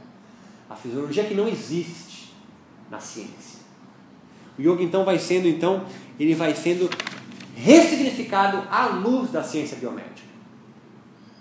E aí vai dar um boom nos anos 60, é, sobretudo nas universidades da Califórnia, com meditação e as ondas alfa, e vai começando a surgir um, pessoalzinho geração beat, é, os hips, não sei se vocês lembram, vocês sabem, mas em Woodstock teve uma das primeiras apresentações de yoga no ocidente, foi todo mundo chapado de ácido e louco de maconha, fazendo uma aula com um mestre indiano é, de yoga integral, por exemplo. O yoga vai se difundindo na cultura underground do Ocidente, na cultura que vai contra essa cultura de consumismo que nós conhecemos hoje. Vai se formando uma, uma, uma cultura, vai se formando então um movimento diferente, um movimento que a gente chamou de New Age, o um movimento Nova Era. É uma nova era que surge. Fim da era de peixes, que nasce com Jesus, e inicia a era de Aquários, que na virada do século 2000. Nós somos nova era. A gente adora isso. Abraçar a árvore, mergulhar no mar, pegar areia da, uma areia do, da, da, da areia da terra e passar no corpo, uivar com o lobo, sair correndo com o macaco. A gente é nova era. Põe cristal, vê uma folha mexendo e fala que é gnomo. A gente é nova era. A gente faz parte desse movimento. O yoga vem para o ocidente, trazido sobretudo por essa. Depois a gente começa a ir para lá, olha os Beatles. Né? Vão, vão beber na Índia. E até hoje essa onda existe ainda. Grande sonho de qualquer yoga é ir para a Índia. Ficar hospedado no Marriott. É, é foda ficar lá. Só que na América Latina demora. Vivekananda vai em 1897. No Brasil, na América Latina, chega em 1960. São 70 anos de diferença. Você fala, por quê? Talvez por barreira idiomática. A gente fala português e a América Latina fala espanhol. Ninguém fala inglês. E, a, e o yoga? O yoga é aprende inglês né? Os jovens aprendem inglês. E vão para onde? Vão para a Europa e vão para os Estados Unidos. E na América Latina? Não vem. Só que o yoga chega aqui pelas mãos, estamos indo para a última parte agora, tá? O yoga chega aqui pelas mãos de imigrantes, sobretudo franceses e espanhóis, obviamente. Mas chega pelas mãos de maçons, teosofistas, uma galera de uma onda mística, de ordens secretas. É Paulo Coelho. Tá? Lê Paulo Coelho. A gente vem é, por. É, porque não sei se você lembra, assim, mas, na década, mas há 20 anos atrás, o tesão não era fazer tatuagem do Ganesha, era do olho de Horus. De Horus, lembra? Era, era a cultura egípcia que era o grande foco, estava na tendência. Hoje a tendência é indiano. Se escreve em sânscrito. Estamos junto comigo nisso? Ninguém tatua em francês, sei lá, alemão, essa galera vem para cá, ordens secretas esotéricas, maçons, teosofistas e outras ordens secretas aí. Eles vêm, sobretudo, para Argentina e Uruguai. Mas tem um desses caras aí, para encurtar a história, é, que pega um jipe, acopla nele um trailer, vem ele e a mulher descendo Argentina, Uruguai, entra no Rio Grande do Sul, passa por Floripa, vai descendo, passa por São Paulo e fica no Rio de Janeiro, na divisa do Rio e, e, e São Paulo, na Serra da Mantiqueira. É, e funda ali uma igreja, Igreja Expectante. É uma ordem secreta iniciática que mescla yoga com outras técnicas terapêuticas esotéricas inicia ali alguns brasileiros já no yoga. Não tinha uma aula de yoga sozinha, era yoga já com outras coisas. Está acompanhando isso? Esse líder é convidado, talvez, eu acho, por, porque quem estava lá era muitos militares no Rio de Janeiro, para uma loja maçônica. Ou teosofista, mas eu acho que foi maçônica. Para falar sobre yoga. Nessa plateia tinha um general, também dessa ordem secreta, obviamente, chamado Caio Miranda, que é o cara que primeiro um brasileiro escreve um livro sobre yoga no Brasil, em 64, se não me engano. Estamos juntos aí na historinha? Então o yoga vem, mas ele chega aqui em Cuba, em, antes, antes, antes de 1900, de uma teosofista também, de, de, uma discípula de Blavatsky, que estava na Califórnia ela funda uma igreja, ela funda uma escola em Cuba com princípios iogicos. Chega também uma galerinha é, em Uruguai, Argentina, México, que já tem uma, um início de, de yoga. Só que esse yoga fica incubado, fica ilhado na América Latina. Não há, isso é importante, nenhuma autoridade indiana que venha para cá como Vivekananda. Porque o yoga foi para os Estados Unidos, para a Europa, mas tinha um mestre indiano para dizer, olha, isso não é yoga, isso é yoga, olha, isso aqui não pode. Aqui... Na América Latina não teve isso. Chegou um, alguns imigrantes com alguma noção de yoga, um disse que, que, era, que era, foi discípulo de Shivananda, mas ninguém sabe muito bem, e vai disseminando o yoga em, em pequenos grupos. Só que um líder mesmo yógico na América Latina vai chegar na década de 60 só. E lá em cima, não no Brasil. O que você quer dizer com isso, Pedro? Não quer dizer que o yoga chega aqui, mas não tem um líder para dar encaminhamento. O que, que tu acha que acontece? O yoga vai sendo sincretizado, bricolado, porque a nossa cultura brasileira é sincrética por natureza. Quem é o brasileiro? O brasileiro não é o índio que já habitava aqui, porque o índio brasileiro não sabia que existia Brasil, o Brasil não existia, ele era da tribo dele, que lutava contra a tribo.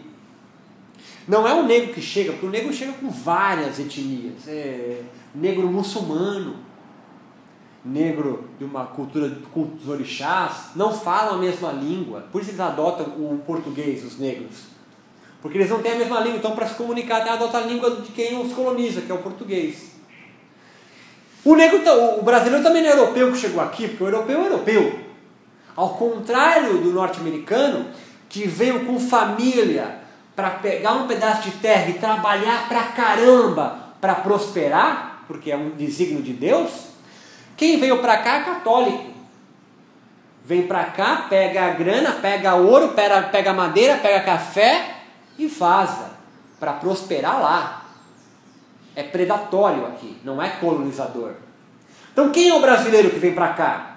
O brasileiro é o filho do estupro do europeu com a Índia, que nasce o índiozinho mestiço, o nome que a gente dá é mestiço. É o estupro do europeu com a negra, que nasce o negrinho, pastoreio, que não é aceito nem na casa grande. Você acha que ele senta na mesa com o Senhor? E nem na senzala. E nem o índio é aceito na oca e nem na vila onde mora o pai dele, que está nem aí o pai dele. Quem é o brasileiro? O brasileiro é o cara exilado no próprio país. Isso é um livro do Darcy Ribeiro chamado Povo Brasileiro. A pergunta que ele faz é quem é o brasileiro? O brasileiro é o que nasce desse sincretismo. Então me acompanha para entender um pouco mais a nossa alma, entender o que nós fizemos com o yoga.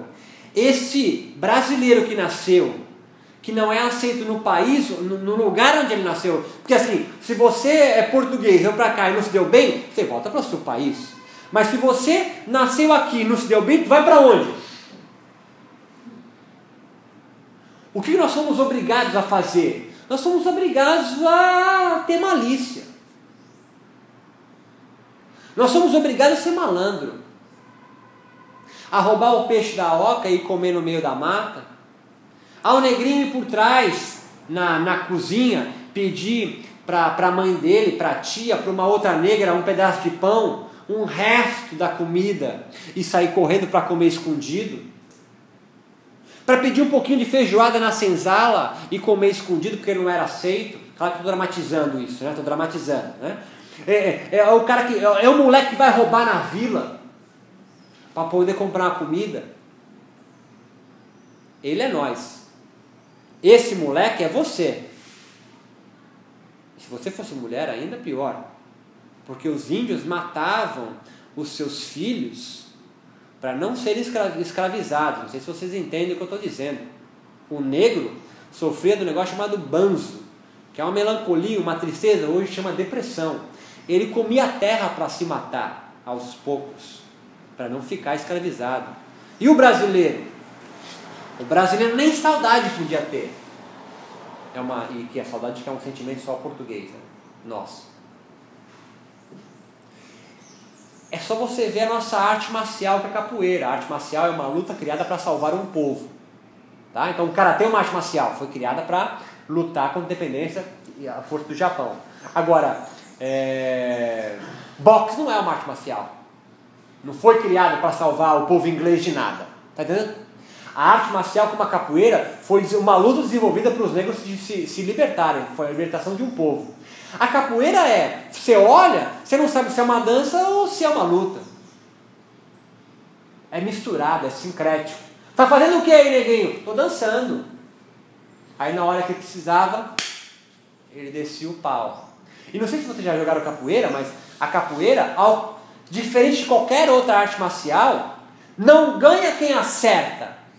Ah! Chute, tira, desloca o nariz, bate no queixo. Não. Na capoeira, o jogo bonito é o que tem sincronia. Se você vir com duas pernas aqui e bater, porra, caralho, jogou mal. Na capoeira, eu vou com o pé na sua cara, dou um toquezinho no seu nariz e volto. Eu não bato em você. Eu só te mostro. Se eu quiser, eu te derrubo, seu otário. E volta. É um jogo de malandro. É um jogo sincrético. É um jogo de malemolência. É um jogo que eu finjo que vou e volto. O brasileiro é isso. A ginga, a malícia, o jeitinho. Que tem o lado mal. Mas a gente, ao contrário de um calvinista protestante norte-americano, que luta pelo direito, o Estado está do lado dele, a gente nunca teve o Estado do nosso lado. Se eu quero ter água, eu vou puxar um gato. Porque o Estado não vai resolver isso para mim. Se eu quero ter luz, eu quero. Eu roubo. No Brasil, isso é, um, é, é, é meio que é, permitivo, a gente é mais permissivo. E assim é a nossa religião, sincrética por natureza. Você vai na missa, domingo, mas se o negócio esquentar na tua vida de forma amorosa, tu vai na gira de sexta-feira do da Umbanda, fechar o teu corpo. E vai também, se teu filho estiver doente e passando tudo que é médico não resolve, tu vai na benzedeira, passar com a ruda ou no centro espírito, para tirar o obsessor. E tudo bem. Isso não é normal, tá vendo? Quer dizer? Na Europa. Isso não é normal no mundo, é nosso, isso é nosso. Nem na, na Argentina é assim. Você não vê muitos argentinos negros. Você vê argentino de olho azul, loiro, cabeludo e chato. Mas você não vê um argentino negro ou um argentino branco de olho azul e cabelo ruim. Né? Cabelo enrolado é cabelo ruim. A gente imita o norte-americano e enche de formol o nosso cabelo. Para seguir um padrão ditado. Mas em geral o brasileiro tem cabelo pichain, é o nome que a gente dá. Uma pesquisa feita pelo IBGE mostra que mais de 90% do brasileiro é, é, é, não, mais de 90% não. A maioria dos brasileiros é, no IBGE foi uma, um, um gradiente de cores gigantes. Eu sou mulato, eu sou negro, eu sou café, eu sou branco, sou amarelo. É só Brasil tem essa tonalidade de cores de pele. Entendeu? Nos, eh, no, nos Estados Unidos. Ou você é latino, não adianta, você pode ter olho azul e loira. Você vai nos Estados Unidos você é latino. Tá na cara que você é latino. No tamanho do quadril. É latino. Não já eu sou bonitão. Você é latino lá e você é feio. É latino, branco e negro. E agora tem os asiáticos também. É, é a gente que tem um negro de olho puxado cabelo liso, que é do indígena, por exemplo, sem pelo. Então a cultura, a alma brasileira é sincrética por natureza. O, o yoga viveu aqui 60 anos sem ter nenhum líder indiano apontando. Quais são as nossas duas grandes lideranças do yoga no Brasil? É que vocês estão um pouco tempo no yoga, né? E qual outro? Porque o Hermógenes é o santo, não é? O Hermógenes é o santo, não é? Ele é o bom homem. Quem é o mau homem do yoga no Brasil? De Rose. O De Rose é um representante do yoga no Brasil que foi, é, pelo micro-universo do yoga, criado como o mal. É a mão esquerda do yoga. Me acompanha.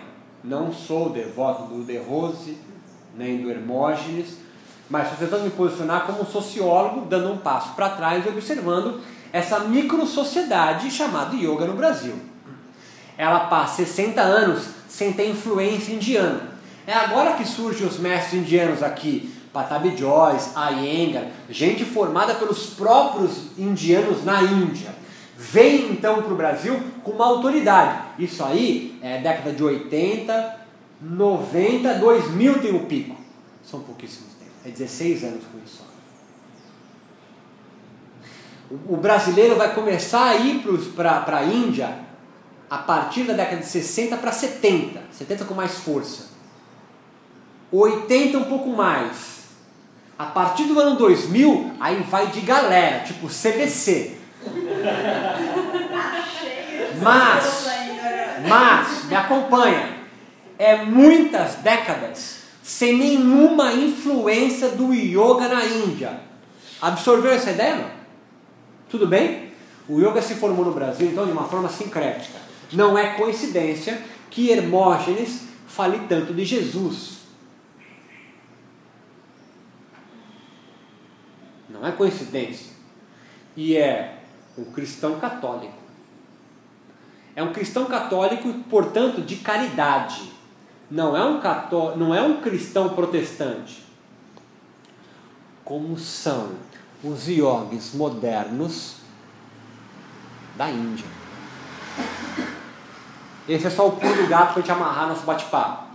Os yogis formados a partir da colonização inglesa, Yogananda, Shivananda, Kuvalayananda, Vivekananda, é, Krishnamacharya, que é o pai né, da tradição que vai vir a Iyengar e, a, e, e o Ashtanga Vinyasa Yoga, esses Ashtanga Vinyasa, sabe, sabe aquele barato que se faz joga o pé para trás e, sobe volta e tem salto, chamado de Vinyasa?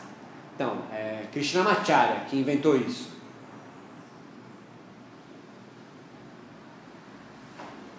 Tá? É uma criação moderna. Como ele fez isso? Observando a ginástica na Associação Cristã de Moços na Índia. E a educação física ocidental, que absorveu o alongamento do yoga. A Associação Cristã de Moços viu, olha o alongamento clássico na escola. Postura da pista, O yoga então sofreu uma influência forte da educação física, do treinamento esportivo. E o treinamento esportivo e educação física sofreu uma influência forte sobre o alongamento do yoga.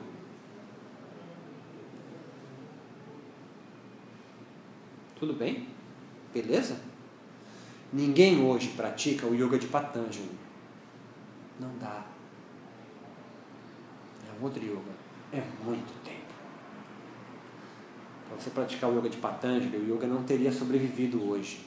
Se o yoga não se adaptasse às culturas que ele foi enfrentando ou chegando, ele não teria sobrevivido.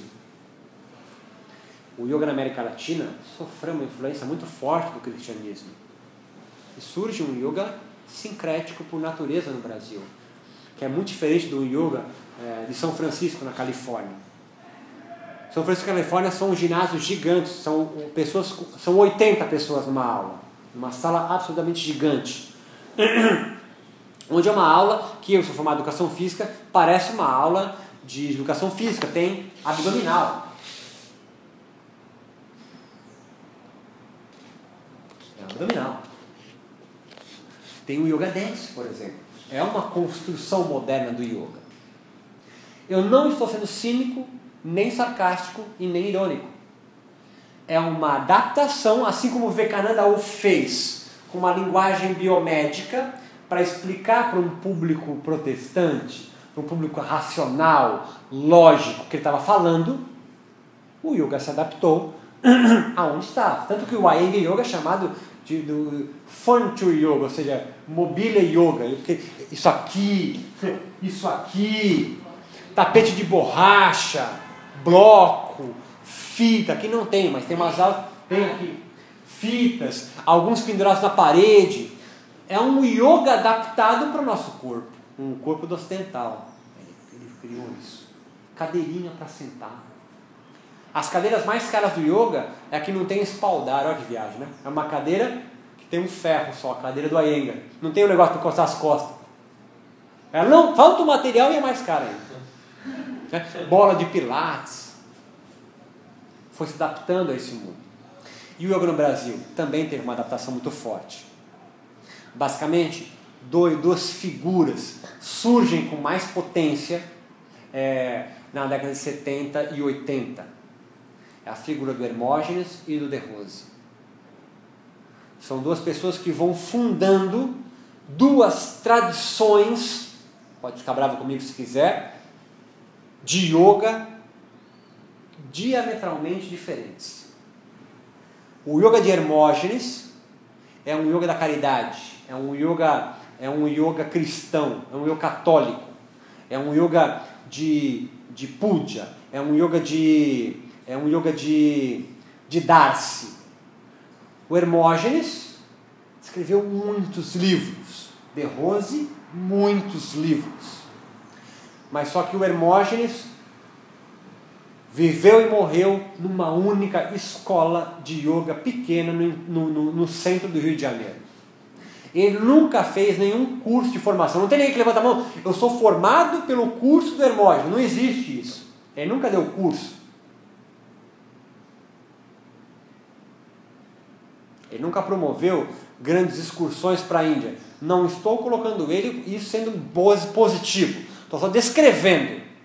A, a, a, os livros dele falam muito do amor, da caridade, do, do, do sincretismo com o catolicismo. E De Rose? De Rose é empreendedor. De Rose tem unidades no Brasil e na Europa e Estados Unidos, escolas. Ele é o primeiro a, a, a, e o melhor, o primeiro e o mais bem sucedido professor de yoga brasileiro, muito mais que o Janderson, em talvez por mais tempo, em espalhar de forma proselitista o seu ensinamento, o seu conhecimento, a sua forma de pensar o yoga.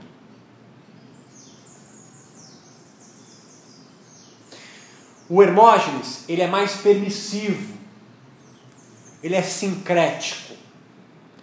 Ele, é, ele foi discípulo de Sai Baba, mas deu aula e foi amigo íntimo de Chico Xavier. E um católico fervoroso. Livros escritos para Jesus. É, interpretando parábolas de Jesus com Sutras de Patanjali e Vedas e Vedanta.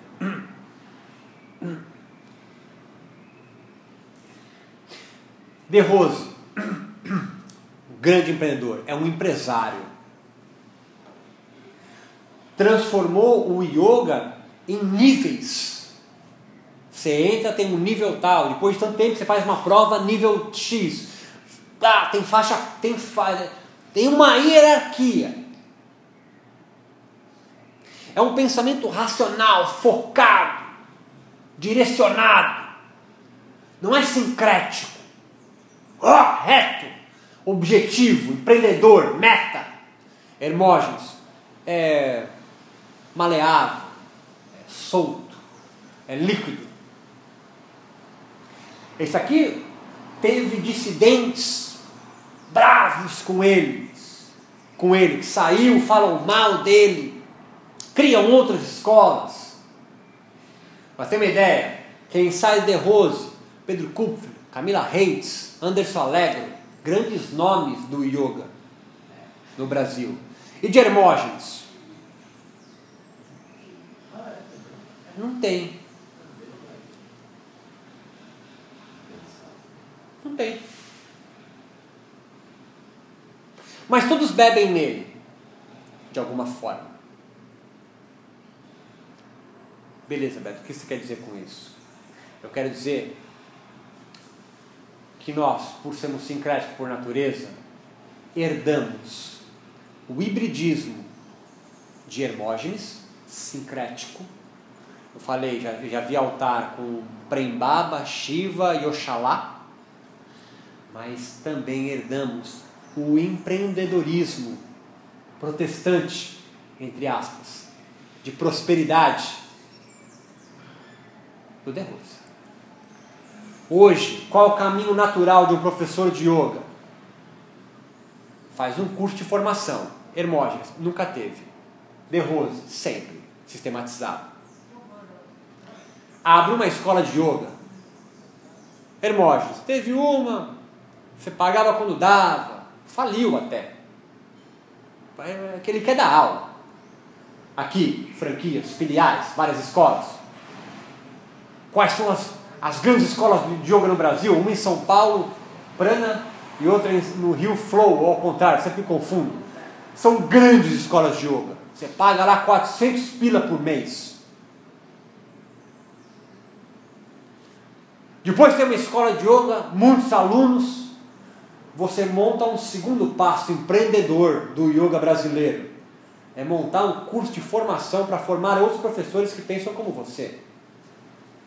Hermógenes, nunca fez isso. De Rose, muito bem sistematizado, sobrevive ainda hoje. Terceiro passo, para acabar a linha ascendente de um yogi bem sucedido no Brasil? Tem uma sala, curso de formação, começa a levar as pessoas que ele formou para a Índia. Faz o que eles chamam de peregrinações ou viagens à Índia e a locais sagrados. Hoje no Brasil não é somente a Índia que é visitada por yogis, mas Machu Picchu, Japão. E a Índia, obviamente, é o lugar mais procurado. Mas também a Europa. Há um circuito hoje de, é, de passar por alguns locais da Europa e sagrados também. Hermógenes nunca fez isso. No máximo ele ia anualmente lá para visitar o mestre dele, Sai Baba. E o último passo, tem mais um é a venda de produtos do seu nome. Você escreve livro e vende. Você dá curso de formação e vende. Você vem dar uma palestra e vende. Algo novo que surge nos metade dos anos 2000 aí, 2002, 2003, 2005, um pouquinho mais para frente, satsangas.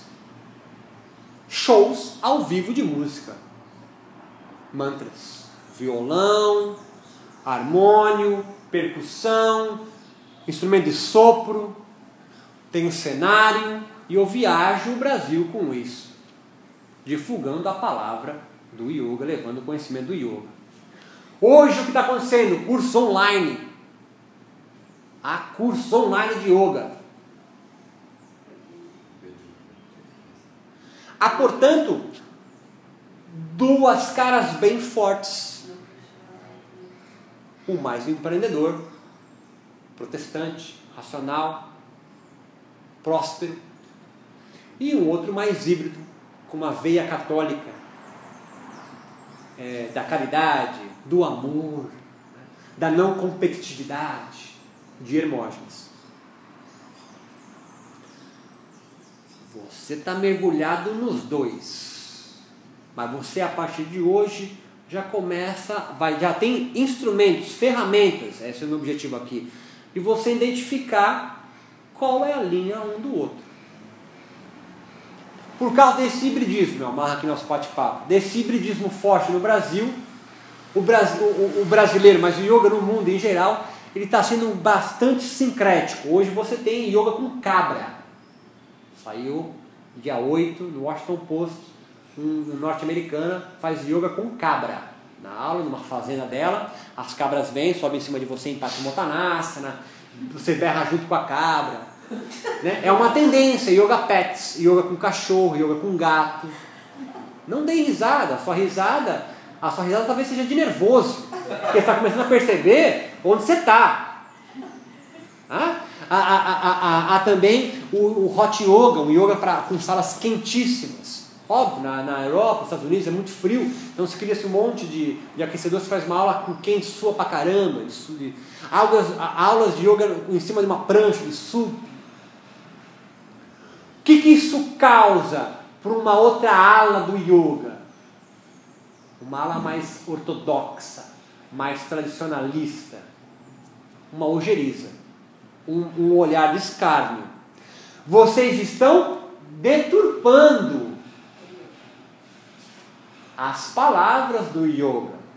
É o mesmo pensamento cristão de Lutero que não quer que traduza a Bíblia para o povo leigo, porque o povo leigo constrói um monte de igreja evangélica. Quadrangular do retângulo perfeito, é, sétimo dia. Se deixar para o povo público leigo traduzir como quiser os sutras, me acompanha que eu vou amarrar aqui. Eu faço do jeito que eu quiser compara com parábola de Jesus, com a Bíblia, com o budismo. E o tradicionalista? Ele se encarrega, mas é, ele mesmo, de se achar o portador da responsabilidade de resgatar a essência do yoga. E ele então constrói sites que apontam o dedo de forma irônica, sarcástica, sobre o que é ou não yoga. Estou falando sozinho não? Vocês estão entendendo o que eu estou falando? E ele fala, ah, onde já se viu yoga com cabra? Isso é absurdo. Estou defendendo, também não vou fazer aula de cabra. Mas ele então se volta e vira, se transforma num yogi ortodoxo, não híbrido, não sincrético, não permissivo, mas elitista. Que volta para a origem, que vai aprender sânscrito, que acredita nas palavras do Veda, do Vedanta. E não no sincretismo feito com palavra de Jesus misturado com cristianismo. Não, isso é uma isso é uma deturpação do yoga moderno. Se vira então como todo grupo religioso ortodoxo tradicionalista e que não exige nem não não permite nenhuma mudança. Você enrijece. Beleza, para onde eu vou? Você não vai para nenhum lugar. Essas duas formas coexistem no Brasil, equilibrando balança. E eu acabo aqui. Se só os ortodoxos existissem, o yoga ficaria restrito a muito menos pessoas. Ele é elite, assim como os brahmanes ou eram. Se ele é permissivo demais, como os Hatayamis foram no século XII, eles, do lado positivo, capilarizam o yoga para mais gente e chega para um povinho terceiro mundo da América Latina como nós. Mas se só eles existirem sem o peso tradicional, o yoga se perde. Yoga fitness, yoga pilates, yoga run, yoga pulveriza. Eles servem para manter o equilíbrio fiel da balança. Mas só eles. Pulveriza, mas a gente vê, mas pode se perder. Pode virar como existe um, um, padre yogi católico que interpreta a Bíblia sobre olhar ao contrário. Se virar só esse aqui, esse aqui some. E você que está cinco meses no yoga nunca ia conhecer. Ia virar uma cidade secreta nos bastidores, para ter que falar baixo. É um fiel da balança. Só que eles estão sempre brigando. O que eu espero com os bate-papos que eu faço com vocês aqui em outros locais é que vocês compreendam e respeitem cada quadrado. Que coexistem, trazendo uma harmonia no qual o yoga no Brasil sobrevive. Sobrevive nisso mesmo. Nós somos assim. Querer destruir essa, esse hibridismo é matar a alma do brasileiro. Quer transformar, é, é quer deixar só isso aqui, pode se perder. Então tem uma ala mais ortodoxa. Assim como tem o Opus Dei. claro que estou comparando, estou né? dando os extremos. Né? Esse aqui tem uma, um, uma, um, um, preciosismo na leitura do sânscrito, na pronúncia. É pronúncia, é prakti, é prakarti. Eles têm uma pronúncia. Está falando errado, hein? Eles adoram, adoram isso. Não é Kaivalya, é Kaivalia, ou é não sei o quê, é Purusha, é Purusha, não é Ishivara, é Ishura. Fica naquela, aquele preciosismo. Esse aqui? É o que tu quiser. É Ishivara, é Purusha, é, é Kaivalya, e Chakra, e Pranamaya Coxa é igual corpo astral do Espiritismo, e eu vou juntar um banda com Yoga, eu vou tomar Daime fazer a série 1 do Ashtanga. É o samba do crioulo doido, como esses dizem. Só que é, quem inicia de uma forma muito mais sistematizada essa certa, entre aspas, ortodoxia, esse, esse, a parte mais elite, essa parte mais fundada na sabedoria, no conhecimento, derrou-se. Empreendedor. Formação de yoga, várias escolas de yoga, peregrinações, né, viagens ou organizações. Eles, o, De Rose ainda hoje reúne no, na, na, no, no, no, no, Ibirapuera muito mais gente que o Yoga, pela, o Yoga pela Paz, por exemplo. Reunia, que faliu. Empreendedor, produtos à venda. Os livros do De Rose têm cheiro. É, é, é uma qualidade excepcional. É uma qualidade excepcional. Você, você não encontra um erro de grafia no livro dele. E olha que é foda, cara. Você escreve livro, depois você lê o seu próprio livro já editado, você, puta, eu esqueci aqui de colocar, faltou um A, sabe? Coisinhas de grafia e passar. É um preciosismo, é, um, é, um, é elegante. Aqui. Aqui é, é o amor, é a paixão, é, é o híbrido, é sincrético, vamos lá, tem só três, tem só três, é, faz no chão, aqui, organiza, tapetinho, tem ordem, tem segue. Qual o seu nível? Sua, aula não é hoje, seu nível é 3, seu nível é 4. Você vai conseguir perceber qual vai mais bebendo assim um no outro. Qual tem um espírito mais, de repente, entre aspas, protestante, prosperidade, qual mais católico, caridade, mas vamos que vamos, mais olho no olho, aquela coisa assim. E hoje, mesmo os que criticam o De Rose, invariavelmente, alguns deles têm a mesma veia empreendedora e elitista tradicional que ele também tem.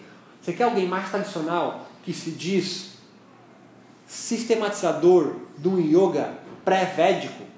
É o que o De Rose sempre se intitulou. O yoga dele é pré-védico. Vedas é a primeira escritura, primeiro texto escrito. E o yoga dele é antes dos Vedas. Dá para trocar ideia. Pô, vai ser antes dos Vedas. Ninguém escreveu. Como tu sabe? Eu, em meditação, recebi a informação de um espírito chamado Bajavananda. Livro dele. Ele que fala isso. Acabou a conversa. Não dá para trocar ideia. Não, o espírito que veio para ele, Bajavananda, sistematizou o Swasti Yoga. O que, que tu vai questionar? Nada. O ortodoxo esse aqui, que critica o, o De Rose. Ah, mentira, tá viajando, não existe bajabaranda nenhum, não existe pré-védico, ele é um louco, é um lunático, blá, blá, blá, blá, é. Quem você segue? Eu sigo Vedas. Quem escreveu Vedas? Os rishis. Quem são os rishis? São espíritos abençoados que receberam, sei lá da onde, a porra da inscrição. O Vedas, para eles, é infalível, assim como a Bíblia é para o Papa.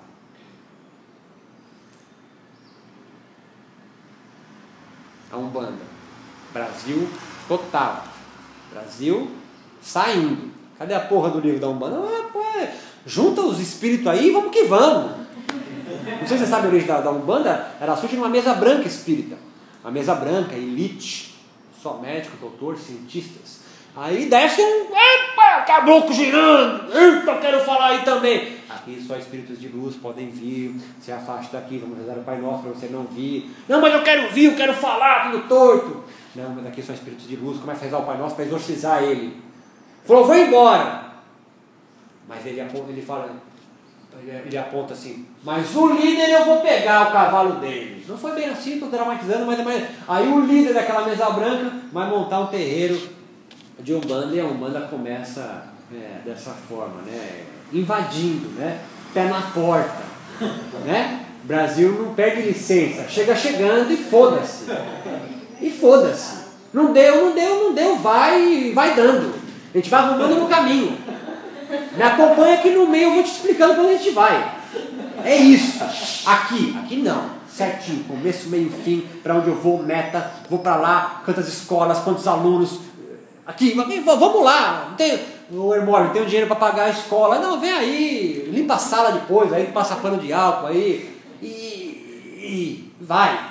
Você tem uma ideia, o Hermógenes, o apartamento era alugado ainda dele, onde ele morava. A, a escola também. É, é, é tudo que ele construiu está nos livros. Né? Ele já perdeu sua força. E De Rose também perdeu sua força hoje. Há novos líderes surgindo. Eu amarro só dizendo isso. No Brasil há uma carência de líderes. Os líderes estão incubados, são velados. São poucos que matam a bola no peito, como Janderson, prembaba, bate no peito, segura a bola no pé e fala: Me iluminei, me segue. Você pode falar: Não gosto, mal, metido. Fala o que você quiser, não estou pedindo para você concordar nem seguir ele. Mas é um cara que vem e fala: Não, sou iluminado, malucão. Vem para cima de mim. Me iluminei. Iluminei, vambora. Me segue. Ou como seringueiros lá da mata no céu de sabe? que fundam Daime. Porra, tem uma visão diferente do mundo. É, sou padrinho, vou iniciar você e vamos lá. No Brasil tem poucos, é todo mundo velado. Eu não sou mestre, eu não sou mestre, eu não sou mestre. Mas por trás, está pensando grande. Esse é nosso bate-papo, espero que sirva para vocês refletirem um pouco mais a partir de agora. Livros que leiam, sites que visitem, falas que ouvem, lugares que frequentam e comecem a identificar que para aquela pessoa talvez seja ainda inconsciente, a maioria ainda está inconsciente, da onde está surgindo aquela ideologia, aquela forma de pensar. Espero que eu tenha munido vocês de instrumentos, ferramentas para você entender abaixo da superestrutura, palavra de marca, sou marxista, para trás, embaixo da superestrutura, há uma estrutura que segura isso. Entendeu? Abaixo da cultura dominante, há uma estrutura que segura isso. E no, no, e no yoga há uma estrutura. Duas coluninhas que estão ditando e estão levando para lá ou para cá, para lá e para cá. Hoje espero que você consiga levantar a sua estrutura, olhar e falar, ah, não, te respeito, mas seu pensamento é esse aqui, não, eu gosto mais desse aqui. Não, eu vou construir o meu. Aí você vai estar no altar daqui a 5, 10 anos, talvez. Olha lá. Por que não? Obrigado pela paciência de vocês. Até a próxima oportunidade. Muito obrigado.